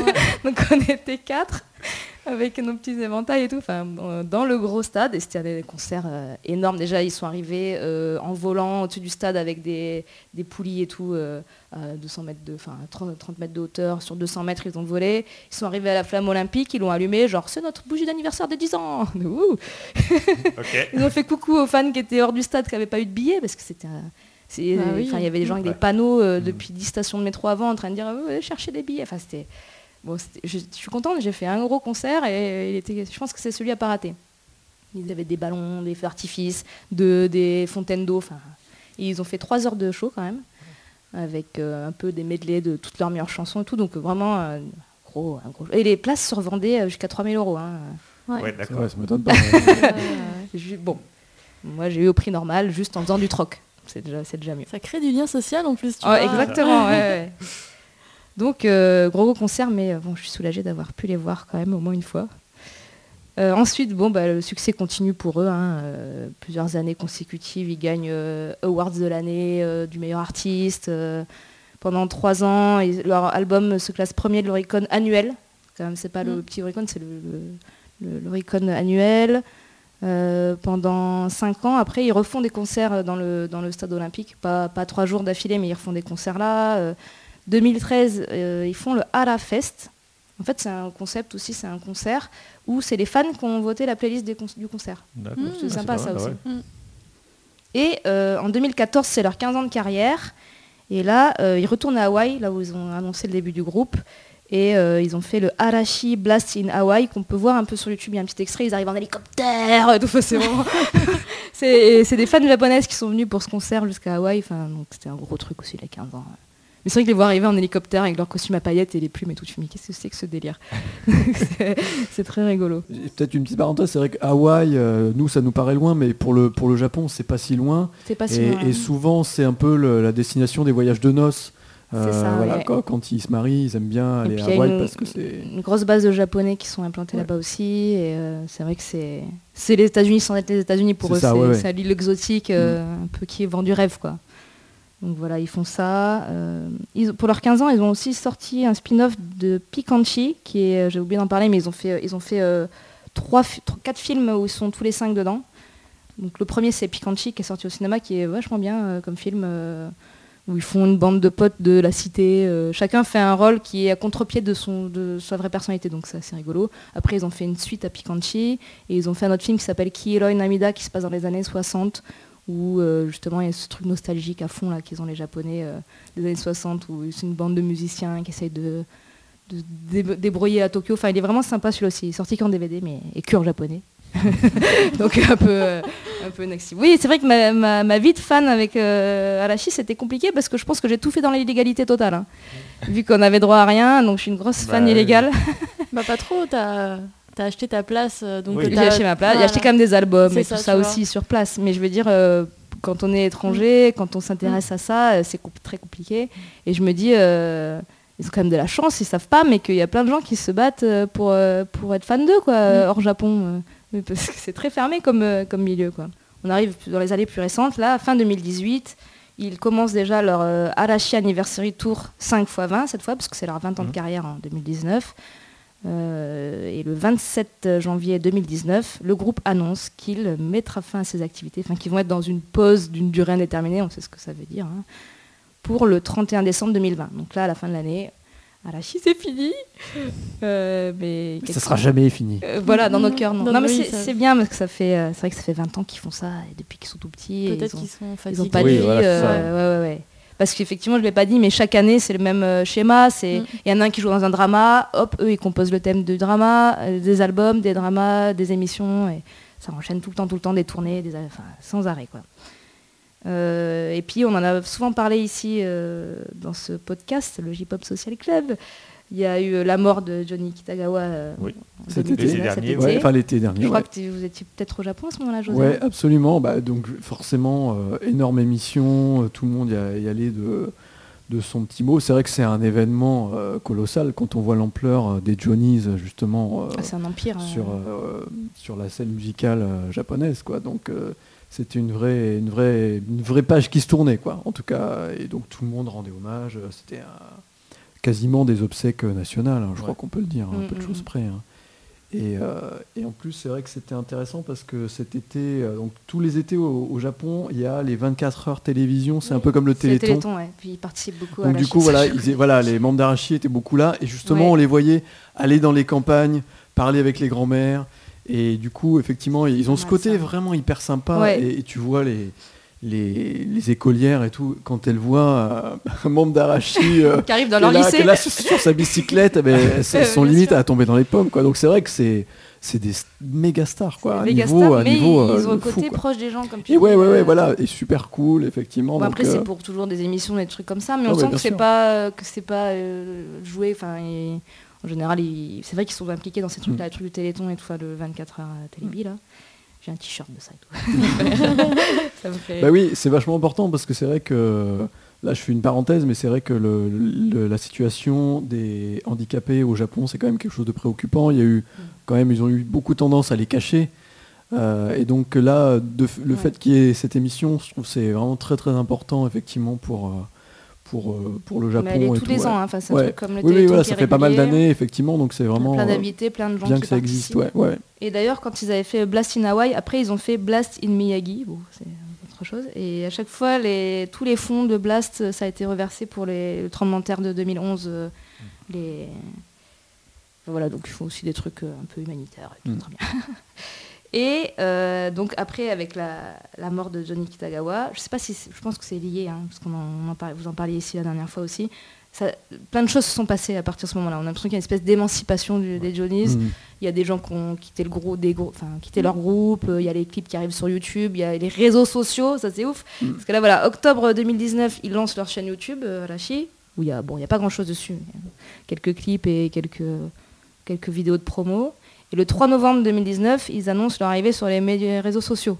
Donc c'était le 19, c'est très bizarre, tu vois. Ouais, c'est- Je pense qu'il y a des verrous qui ont sauté. Quoi. Ouais, ça des- fait un peu c'est cette impression. hallucinant. quoi, ouais. Du coup, ils sont sur Facebook, Twitter, Instagram, TikTok et Weibo en Chine. Dire, on est partout. ouais. Ah ils, se font pas à moitié quoi. C'est C'est voilà. très rigolo. D'ailleurs, leur story euh, Instagram, ils essaient de les faire, ils essaient d'écrire en anglais, il y a des fautes partout, après ils corrigent Ibar et tout. Tu dis, mais euh, c'est super pas pro, mais c'est rigolo. Moi, ça fait aussi un truc un peu. euh, Ça fait un peu plus naturel, naturel, voilà, c'est- c'est ça. ça fait plaisir, quoi. Mm. Et euh, le 9 novembre 2019, parce qu'il s'est passé plein de trucs dans la- l'année 2019, autant de choses qu'en 10 ans presque. hein. Le 9 novembre, il chante devant l'empereur du Japon et sa femme pour l'intronisation de l'empereur, quand même. Yoshiki a fait un tweet genre Ah là, je suis génial, euh, l'empereur, Ah, mais tout est lié, qu'est-ce qui se passe Tout le monde parle de tout le monde. Euh, du coup, le 12 novembre, juste après, euh, Nino, il annonce qu'il va se marier. Il s'est marié deux jours après. Enfin, c'était Wow. bam bam. ouais. Ils ont le droit de se marier, c'est pas comme eh les bah, ils ont le droit. euh, ils n'ont pas le droit d'avoir de copine, mais ils ont le droit de se marier. D'accord. C'est très bizarre. euh, et normalement, ils sont là, oh, célibataires. Et puis bon, là, il fait bon, ça fait 5 ans qu'on est ensemble, on aimerait bien se marier. Ouais. euh, D'un moment. C'est sérieux, puis ouais. comme tu dis, ils ont la trentaine, euh, bah 30, voilà, 40 ouais. ans, Ouais. c'est logique au bout Mm. d'un moment euh, de Et puis faire. bon, euh, bah, il y avait le fait qu'effectivement, il savait qu'il allait s'arrêter, donc il y avait un peu. aussi. maintenant, il y Je pense peu, que là, euh, et- c'est ouais. pour ça, je dis ça, Voilà. là, c'est comme tu dis, ça a cassé des verrous d'un coup. Moi, j'étais là, j'avais zéro info, d'un coup, tout m'arrive. Je me dis, qu'est-ce qui se passe? Mm. Et il se passe plein de choses, quoi. Ensuite, euh, justement, en printemps 2020, ils vont faire un concert à Pékin, c'est une première aussi. Euh, ils vont faire la cérémonie d'ouverture du nouveau stade olympique dont on parlait tout à l'heure, dans lequel on a vu le clip euh, qualité, avec Dream Come True. Dream, Dream Comes True. C'est un gros groupe, ça, que Ouais. Caroline aime beaucoup. Voilà, donc ils font l'ouverture du stade. Et ensuite, ils font un concert dans ce même stade les 15 et 16 mai, avant les JO. Enfin, genre, c'est nous d'abord, et puis après, aura les JO, mais nous, on va chanter dedans d'abord. Donc voilà, c'est souvent très lié, euh, comme je disais, à des événements sportifs. Le... Oui, j'ai oublié de dire aussi, donc le 23 décembre 2019, ils ont sorti, euh, c'était un peu une surprise, euh, une chanson qui s'appelle Arashi Reborn. Donc c'est leur premier single qu'ils ont refait. Ils ont, ils ont mis de l'anglais dedans, je- je- moyen, mais bon, il- qui est un peu remis au goût du jour Mhm. et qui est une collaboration avec One Piece. Du coup, Oh. il y a le clip sur euh, YouTube où il y a eux en personnage de One Piece Oh avec les personnages de One Piece. Ah, bah, je l'ai vu gros- passer. Ouais, c'est un gros truc, ouais. du coup. Ouais. Parce que tous les fans d'animé, il faut, il faut, ouais, il y a Arashi dans le, dans le clip et tout. Enfin, c'est un bordel.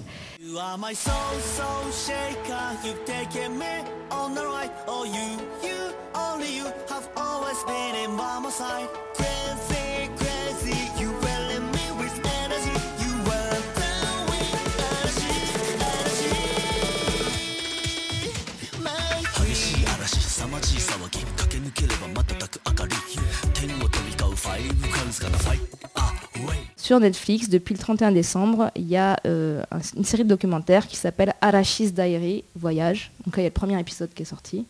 Donc, euh, je crois que Sylvain, tu l'as vu aussi. Oui, euh, bon, on, peut lire, on peut en dire un mot vite fait. Oui, c'est vrai que c'est un peu spécial, euh, on va être honnête. hein. C'est pas un documentaire au sens, euh, voilà, on peut s'attendre, euh, voilà, peut-être un truc un peu historique comme tu viens de nous le faire. euh, re- re- mais non, là, on, on nous balance un peu. moi. euh, on, nous- on C'est nous toi balance- aurais dû le faire, ce documentaire. Siro. Ouais, non, mais vraiment, en fait, on nous balance vraiment des, des- des- des morceaux de, de leur vie, des bouts d'interviews. C'est c'est assez décousu, c'est un peu dur à suivre. Euh, en gros, surtout, euh, voilà, même moi, sachant qu'effectivement l'annonce de, leur, euh, l'arrêt de, leur- de- de leurs activités était, voilà, on avait quand même du mal à suivre. Donc là, on, on a des bouts de la conférence de presse où, euh, voilà, on comprend effectivement. Enfin, je pense que c'est pour montrer un peu ce tourbillon qui- médiatique auquel- dans lequel ils sont depuis 20 ans en fait. Euh, voilà, je trouve qu'il y a quand même un truc intéressant, c'est qu'on les voit faire une espèce de mini tournée asiatique. Ah oui, j'ai Ou- oublié d'en parler. C'était, Ouais. c'est le 11 novembre. Ils ont fait un truc qui s'appelle le Jetstorm, où ils ont fait euh, bah, les pays où il y avait eu leurs albums Taipei, Jakarta, Singapour et Bangkok en deux jours. Ouais, en, jet ça. privé, on les voit. On- J'ai pas compris le but du truc, Donc, mais euh, ils- arrivent euh, en plein décalage horaire. Bonjour, salut, ouais, les fans. voilà, hop, ils repartent dans notre pays euh, une heure après. Je me dis, qu'est-ce que c'est que ce délire mais en tous les cas, ça, D'accord. ça, ça montre Jetstorm. un- un- un- le, le rythme un peu effréné, Ouais. je pense, auquel ils sont Mm. soumis depuis tant d'années. Et eux, c'est peut-être leur quotidien, mais c'est vrai que pour nous, ça paraît tellement impressionnant. où les- Ouais, Faire autant de villes en deux jours en jet, puis Ouais. euh, venir faire la conf. euh, bonjour mais- les fans, et puis on repart. et l'impact carbone, hein. Ouais, ben c'est ça. Alors ça, je pense que là, pour le coup... Jetstorm, Storm, Alashi, Bah oui, complètement. voilà,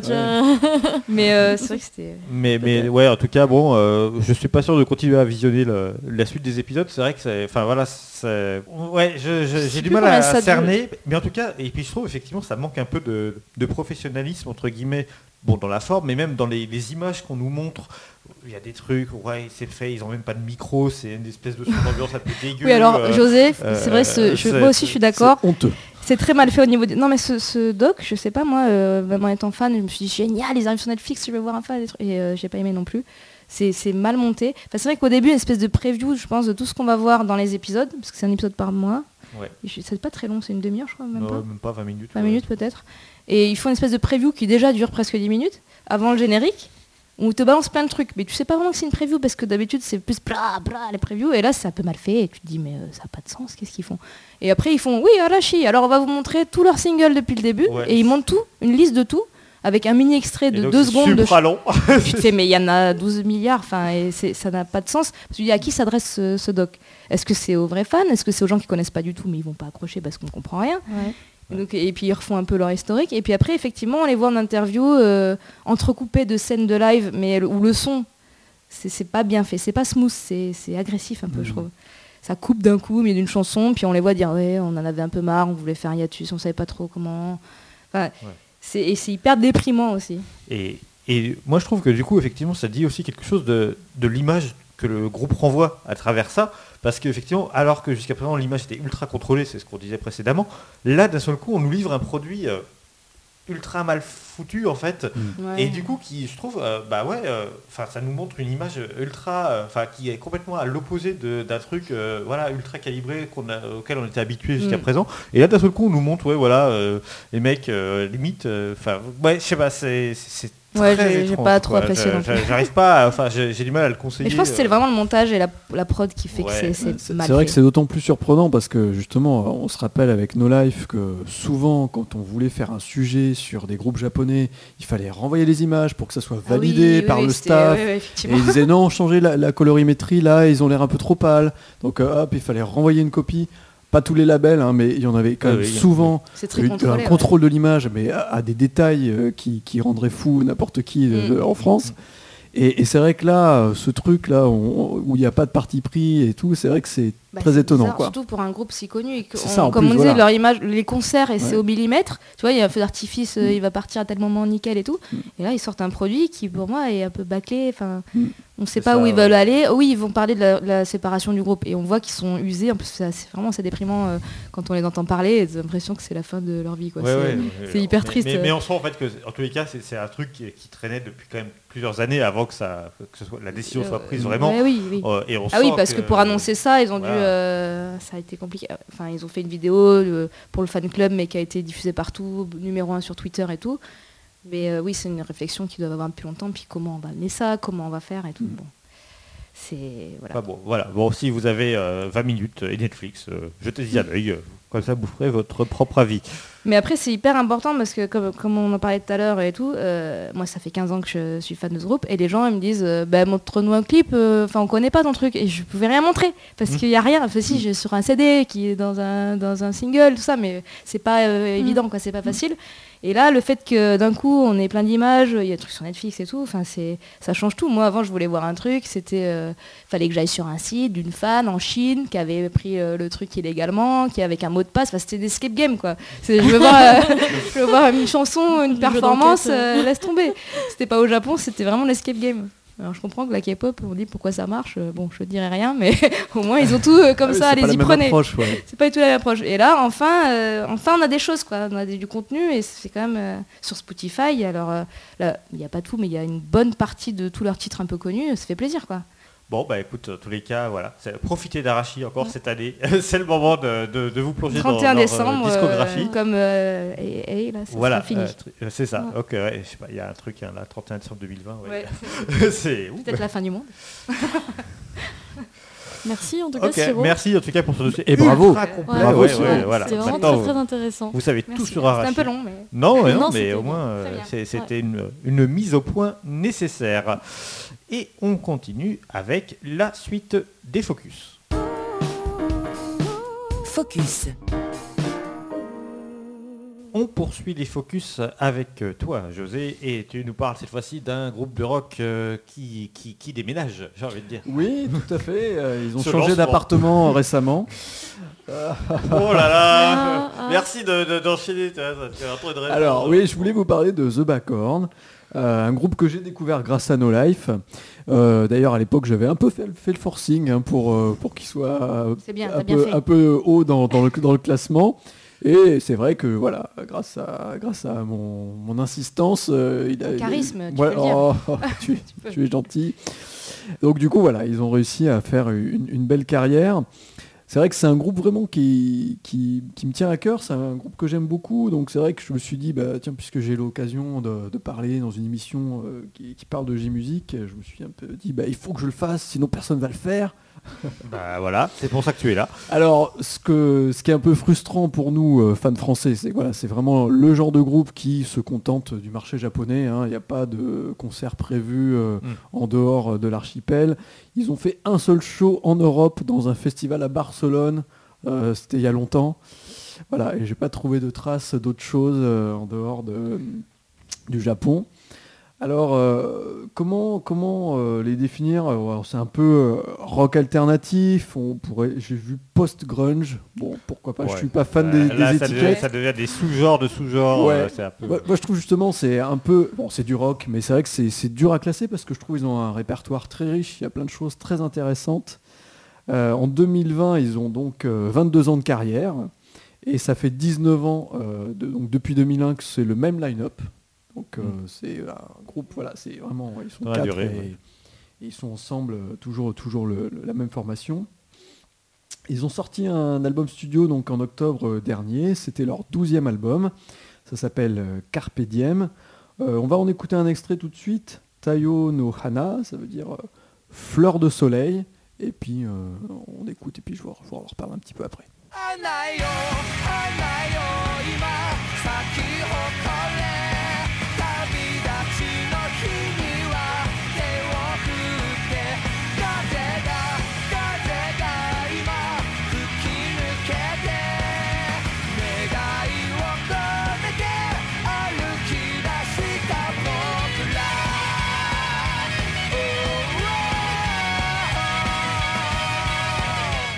The Backhorn euh, dans le J-Pop Social Club.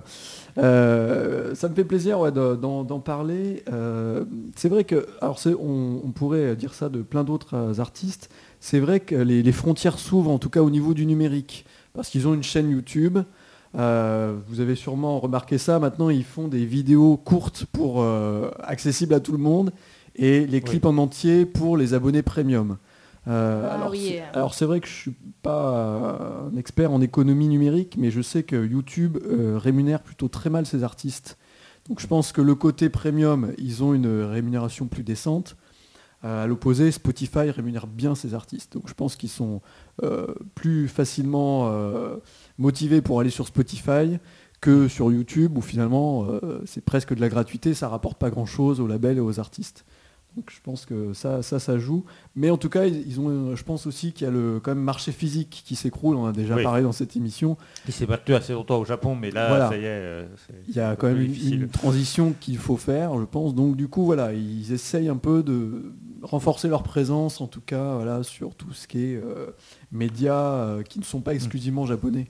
Hum, bah, il- oui, voilà, c'est- enfin, ça rejoint ce qu'on disait juste avant, c'est Mm. qu'enfin ils se rendent compte qu'il y a euh, des choses autour du Japon Voilà. et que des gens peuvent écouter aussi, peuvent être intéressés par, euh, par, par leur musique. Complètement, complètement. Et donc du coup, bah oui, qu'est-ce que je voulais dire Euh, bah, Si vous ne connaissez pas le groupe, bah, euh, vous avez une galaxie musicale à découvrir. Et quelque part, je vous envie.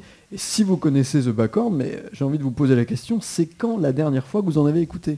Bon là, vous allez me dire, c'était il y a Non, 30 mais secondes. il a raison et ça, ça va me remotiver à Mais c'est vrai, c'est vrai du coup, euh, ouais, euh, C'est un peu ces groupes qui font un peu partie des murs en fait finalement Ouais. et, et, euh, et finalement voilà quoi, ils sont là et, et, et on est- c'est vrai que de manière euh, on va pas euh, naturellement euh, se dire ah je vais écouter du background mais effectivement tu as raison de, de- de- de le souligner.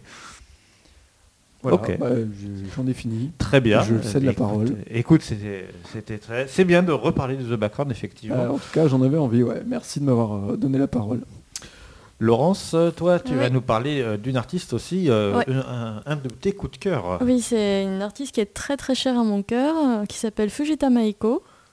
Et euh, c'est rigolo parce que l'année où euh, j'ai commencé à, à travailler un peu pour No Life, euh, son premier clip, parce qu'elle a signé chez un, euh, chez un média en 2014, euh, son premier clip était du coup euh, disponible sur No Life. Et on pouvait voter. euh, Ouais, voilà, tu vois, c'est ça. Eh oui, bah oui, Ouais, ouais. Voter pour Fujita à l'époque. C'était bien nos lives.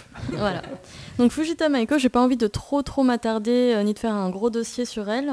Tu reviendras une- pour ça et tu prends, et tu prends la place de, de Siro. et- Mais je vais parler un peu de mon expérience euh, du coup personnelle. Euh, je vais juste un peu euh, parler d'elle. Euh, c'est, euh, elle vient de Nagoya.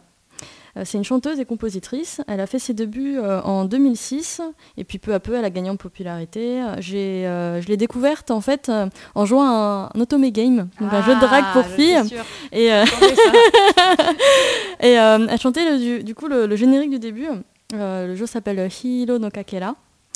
Et, euh, et en fait, sa voix m'a beaucoup émue. Elle a une magnifique voix euh, qui monte dans les aigus. Et, euh, et c'est très très doux. Généralement, c'est des love songs ou des ballades qu'elle chante. Euh, elle a fait du coup un tie-up euh, beaucoup plus tard pour l'adaptation animée de Hiro no Kakera.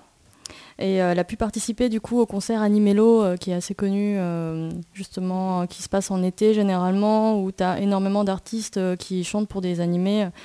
Enfin, c'est un, énorme concert. Et vous parliez justement du fait que euh, maintenant, enfin depuis euh, quelques années, euh, des artistes se sont ouverts sur YouTube et Spotify. Et j'ai découvert du coup que depuis euh, peut-être quelques mois, fin 2019, euh, pratiquement, enfin je crois toute sa discographie est disponible sur Spotify et euh, également sur Bien ça. YouTube. Par contre, sur YouTube, elle est, enfin pour la trouver, pour trouver son compte officiel, il faut forcément taper son, son nom en kanji. Ah oui. Ça c'est ça c'est un peu embêtant. Ça, Ça, ouais, ça, et après, on ouais. est là, mais pourquoi il n'y a rien Ouais, sinon après tu as tout sur euh, son, son label justement, mais il faut taper son nom en kanji. Euh, je vous invite à écouter son dernier morceau qui est sorti et qui a euh, servi de, euh, de tie-up à une pub qui s'appelle Qui s'appelle Homo Homoide Idewa. à Itsumo. Omoidewa Itsumo.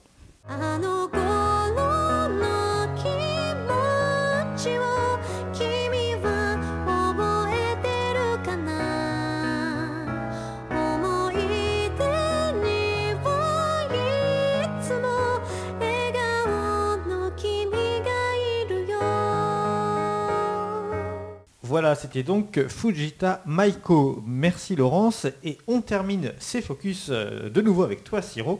T'as pas Et- beaucoup parlé aujourd'hui. Non, hein. ouais, vraiment. Euh, c'est vrai, que tu nous dises des choses un peu, suis un peu plaît. timide, merci. vous savez. Et donc, euh, bah, tu nous parles aussi d'un des groupes incontournables de la scène musicale japonaise. Exactement, c'est Sekai no Owari. Bon, c'est une chanson qui date de l'année dernière parce que je suis un peu, en retard, un peu en retard sur les écoutes de plein de chansons. Donc je fais un petit CV rapide de Sekai no Owari pour ceux qui connaissent pas du tout. C'est un groupe euh, composé de quatre personnes. On a Nakajin, Fukase, Saori et DJ Love. Alors DJ Love, il est toujours habillé en clown, il est facile à reconnaître lui. Euh, voilà, ils sont formés en 2007 et euh, Fukase et Saori, euh, ils se connaissent depuis le jardin d'enfants en fait. C'est un Ouais. groupe qui date. hein. Et très vite à l'école, ils rencontrent Nakajin et à trois, ils forment un groupe au collège où ils font des reprises de groupes genre Bump Up Chicken, enfin les groupes qu'ils aiment bien. Un peu après, ils rencontrent DJ Love qui rejoint la formation et c'est vraiment le début du groupe. Alors ils font un premier concert dans un tout petit live house où il y a 15 personnes dans le public. c'est leur début. Et c'est là qu'ils décident de s'appeler euh, Sekai no Owari, qui veut dire la fin du monde. C'est choisi par Fukase, qui dit que bah, une fois qu'on a touché le fond, euh, on peut que chercher des moyens de remonter à la surface. Donc c'est assez marrant leur, formation de groupe comme ça. Petit à petit, ils deviennent populaires sur la scène indé, ils font des albums, des tournées. Et en 2011, ils commencent à être bien connus. En 2012, ils passent major. Et à partir de là, euh, tout s'enchaîne assez vite. Quoi. Donc récemment, ils ont pas mal joué à l'étranger, ils ont fait euh, des festivals, ils ont joué à Taïwan, en Malaisie, en Corée, et puis aux, aux US, où ils ont fait des paroles de chansons en anglais, et même le, le nom du groupe change en euh, End of the World. Carrément. puis ils ont fait un tie-up pour l'attaque des titans, donc là forcément, euh, maintenant tout le monde les connaît. C'est souvent comme ça. hein. Et ils ont fait une petite collab aussi avec un, un groupe qui s'appelle Epic High, qui est un groupe euh, de hip-hop coréen, que moi j'aime beaucoup, sur un titre qui s'appelle Sleeping Beauty. Donc j'étais vraiment contente de voir que deux groupes de deux pays qui sont Mm. normalement rien à voir ensemble, enfin bon, C'est pas très loin. c'est pas très loin, mais voilà, deux groupes que j'apprécie qui font une collab, euh, c'est toujours, euh, Mm. toujours, euh, chouette, surtout quand ils sont dans deux pays différents comme ça. Pour définir un peu leur style musical, euh, c'est du rock, mais euh, avec des sons pop, électro, un peu jazz, un peu hip-hop. Ils n'ont pas envie d'avoir une étiquette et on peut comprendre ça aussi. hein. Et euh, surtout, ils sont compositeurs et ils composent pas mal de choses, surtout Fukase. Et pour d'autres groupes surtout. Donc quand on voit des chansons de chanteuses ou de chanteurs, il y a des fois écrit Sekai no Wari ou Fukase dedans, euh, parce Mm. que voilà, ils composent pas mal pour les autres.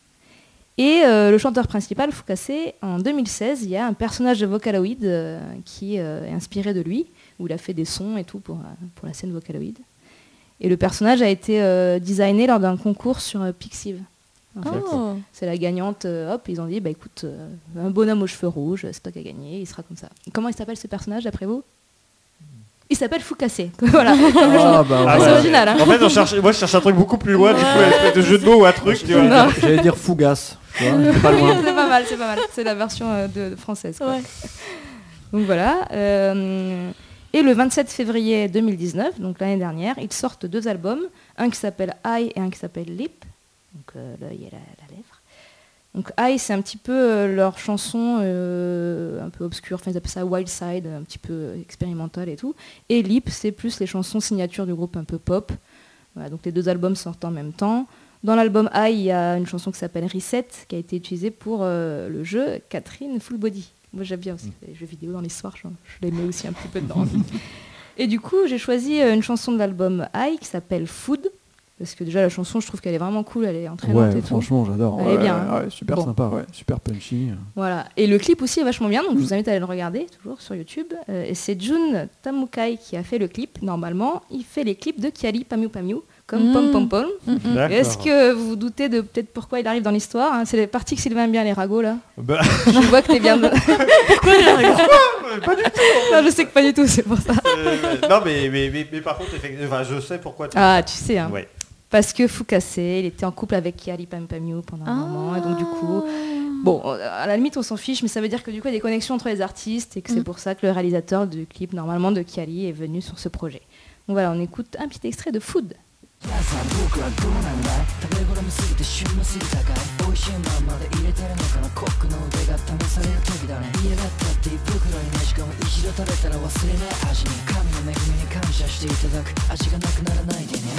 ジュースクリスピークンチ。フラッフィーテンダー。ジューウィーオーマイデシャスジュースクリスピークランチ。フラッフィーテンダー。ジューウィーオーマイデシャスジュースクリスピークンチ。フラッフィーテンダー。ジーウィ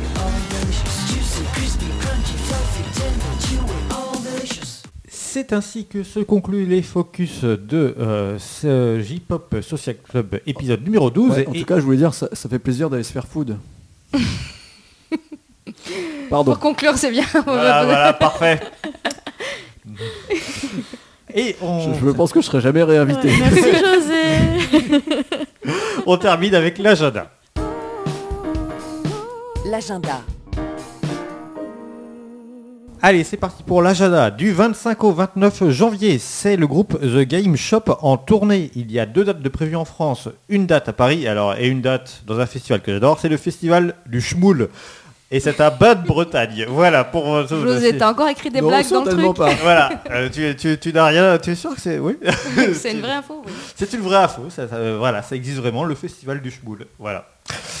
Euh, du 25 janvier au 8 février, c'est la tournée européenne de Dire en Grey, avec deux dates vrai. en France, à Bordeaux et à Paris. J'y serai. Je vais pas dire, il vaut Oh. mieux dire engrais que dire fumier. Non, là, tu te répètes un peu. Oui, bah, euh, je fais ouais, les classiques, voilà, mais en même temps, euh, je dis, il y a peut-être deux personnes que, à qui j'ai manqué. T'as tes fiches Bristol avec tes blagues par artiste, Ah ouais, elles sont alors attendez. les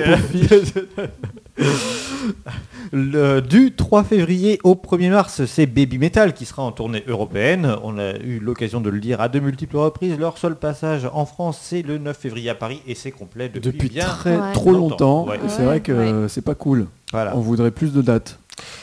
Du 6 au 9 février, c'est le groupe Autoboké Beaver qui sera au Générique Festival. Alors c'est un festival qui est dans l'est de la France et donc ils ont deux concerts de prévus, un à Besançon et un à Belfort. Voilà. Euh, du 7 février au 7 mars, c'est Crossface qui sera en tournée européenne avec un passage à Paris le 10 février. On décidément tout s'enchaîne. Euh, on passe dans un autre style complètement différent, un peu de jazz, le 15 février avec Toku qui sera en concert à la MCJP à Paris. Du 19 février au 21 février, c'est Ninganitsu qui sera euh, pour la première fois en tournée européenne. Il y a euh, donc plusieurs dates, pas en France, mais à Berlin, à Bochum et à Londres notamment. Voilà. Euh, du 19 février au 1er mars, c'est le groupe Fate Gear qui est en tournée européenne, donc avec a priori deux dates d'annoncées en France, si je ne me trompe pas, à Bordeaux et à Tours. Du 28 février au 1er mars, c'est le groupe d'idol Tascave Fun à Japan Expo Sud à Marseille. Voilà, on attend d'autres annonces peut-être en matière de musique sur le festival, mais pour le moment, il n'y a que ça d'annoncer. Le 29 février, et oui, parce qu'on a des bisextiles Eh oui. cette Ah. année, Ah c'est oui. un peu bizarre de c'est Glams qui sera à l'international à Paris. Euh, ensuite, on arrive euh, à une artiste que j'apprécie beaucoup, le, de, euh, du 12, euh, le, le 12 mars à Lille et le 20 mars à Marseille, c'est Riefou. Moi aussi, Euh, j'aime beaucoup. Voilà, donc, donc, donc, il vient en France et donc c'est cool. Alors, c'est vraiment des petites salles, hein, voilà, c'est Ouais, c'est- ouais. des bars, voire des choses comme ça. Et a priori, d'autres dates seraient à venir. Donc, j'espère une date notamment sur Paris, dans ces Donc, euh, restez, euh, voilà, restez à l'affût euh, de, de- de son actu et j'espère vraiment qu'elle va attirer parce que je sais pas si, si vous ne vous souvenez pas, Riefou, elle avait fait quelques tie-up et notamment Life is like a boat, qui était un tie-up de Bleach. Oui. Voilà, qui avait vraiment marqué, je pense, pas mal les gens. Mais bon, son univers musical, moi, je, je- je- je suis totalement client. Les 3 et 4 avril, c'est euh, le Japan Connection Festival 2020 à la Gaieté Lyrique. C'est à Paris, donc c'est un festival vraiment plutôt orienté euh, électro, euh, voilà, avec pas mal de DJ. Ouais, euh, ouais, ça, complètement, ouais. donc, ça a l'air intéressant, effectivement. voilà, donc je ne vais pas vous détailler tout le programme, il, est, il a été publié, donc si ça vous intéresse, allez checker ça sur En le tout web. cas, il y a vraiment des pointures, Voilà. effectivement, des, des DJ qui ont des décennies de carrière derrière eux. Donc je pense qu'il y a vraiment des choses intéressantes si vous aimez le, le style un peu qui tape. quoi. C'est ça. Euh, du 4 avril au 16 avril, c'est MOOC qui sera en tournée européenne avec euh, à chaque fois, à chaque fois il y a sur oui, oui. Non mais enfin juste une petite parenthèse, je l'avais vu euh, au Japon en 2019 là et je pensais qu'il reviendrait pas du tout en Europe avant longtemps donc je suis très très contente qu'il vienne. Et donc justement, il, vient, il passe à Paris le 15 avril, ce sera à la maroquinerie. Le 11 avril, c'est David qui est en concert à Paris. Alors oui, alors c'est pas un pote à moi, hein, c'est vraiment... euh, c'est- son cousin. Da- David voilà, et voilà, c'est son nom de scène, c'est David, donc c'est dans le visu, hein, c'est un artiste de, de visual key. Euh, voilà, euh, pour le moment la salle n'est pas encore annoncée, euh, mais sachez que euh, les préventes des places sont déjà lancées et euh, il y a un tarif préférentiel jusqu'à la fin du mois puisque ce n'est que 15 euros la place, donc c'est plutôt accessible si vous êtes fan du genre. Le 14 avril, c'est le groupe Ludness qui sera euh, en concert au Forum à Vauréal, c'est en banlieue parisienne. Euh, ensuite, euh, toujours Ludness, on le retrouve aux côtés de, de plein de groupes de métal japonais. Euh, les 24 et 25 avril, ce sera le, donc le festival Keep It True, c'est en Allemagne. Il y aura donc notamment Sabbath, Metal Lucifer, Génocide Dipod, j'adore. Voilà. C'est- Je me demande quel style de musique ça peut bien être. voilà, donc évidemment, plein d'amour. Euh, voilà, euh, du euh, 29 avril au 7 mai, c'est le groupe euh, Devilouf qui sera euh, pour la première fois en tournée européenne avec deux dates en France, le 30 avril à Montpellier et le 2 mai à Paris. Le, du 19 au 21 juin, on en parlait la dernière fois, ce sera le Hellfest, bien sûr, avec euh, cette année plein de groupes japonais qui reviennent, qui viennent et qui reviennent. Maximum The Hormone, Crystal Lake, Baby Metal, du coup, qui Mhm. repassera mais, euh, en France, mais dans le cadre du Hellfest. Envy et Mono, donc cinq groupes, c'est quand même Mhm, un bien, très beau ouais. line-up. Sauf euh, ce qu'il faut savoir, c'est que le Hellfest, les places, elles sont vendues avant Voilà. même qu'on sache le programme. En fait. Il y a tellement des gens habitués, des, gens qui vont tous les ans, et- ils achètent les places les yeux fermés. Donc en gros, Ça, ça, ça, euh, si vous l'avez avez pas la vôtre. voilà. Une fois Ouais. qu'on se dit ah bah, ça m'intéresse, Donc mais non alors c'est trop peut-être tard. après, sur, ouais, peut-être après sur le marché noir, euh, Ouais. si vous avez beaucoup d'argent à dépenser, mais mal. je pense que c'est très très compliqué d'avoir des places pour le Hellfest. comme on, c'est vrai que Maximum the Hormone, depuis le temps, qu'est-ce qu'on aimerait les revoir sur scène. Après, comme on l'évoquait aussi la dernière fois, euh, c'est vrai que souvent le Hellfest est en partenariat avec euh, Arte.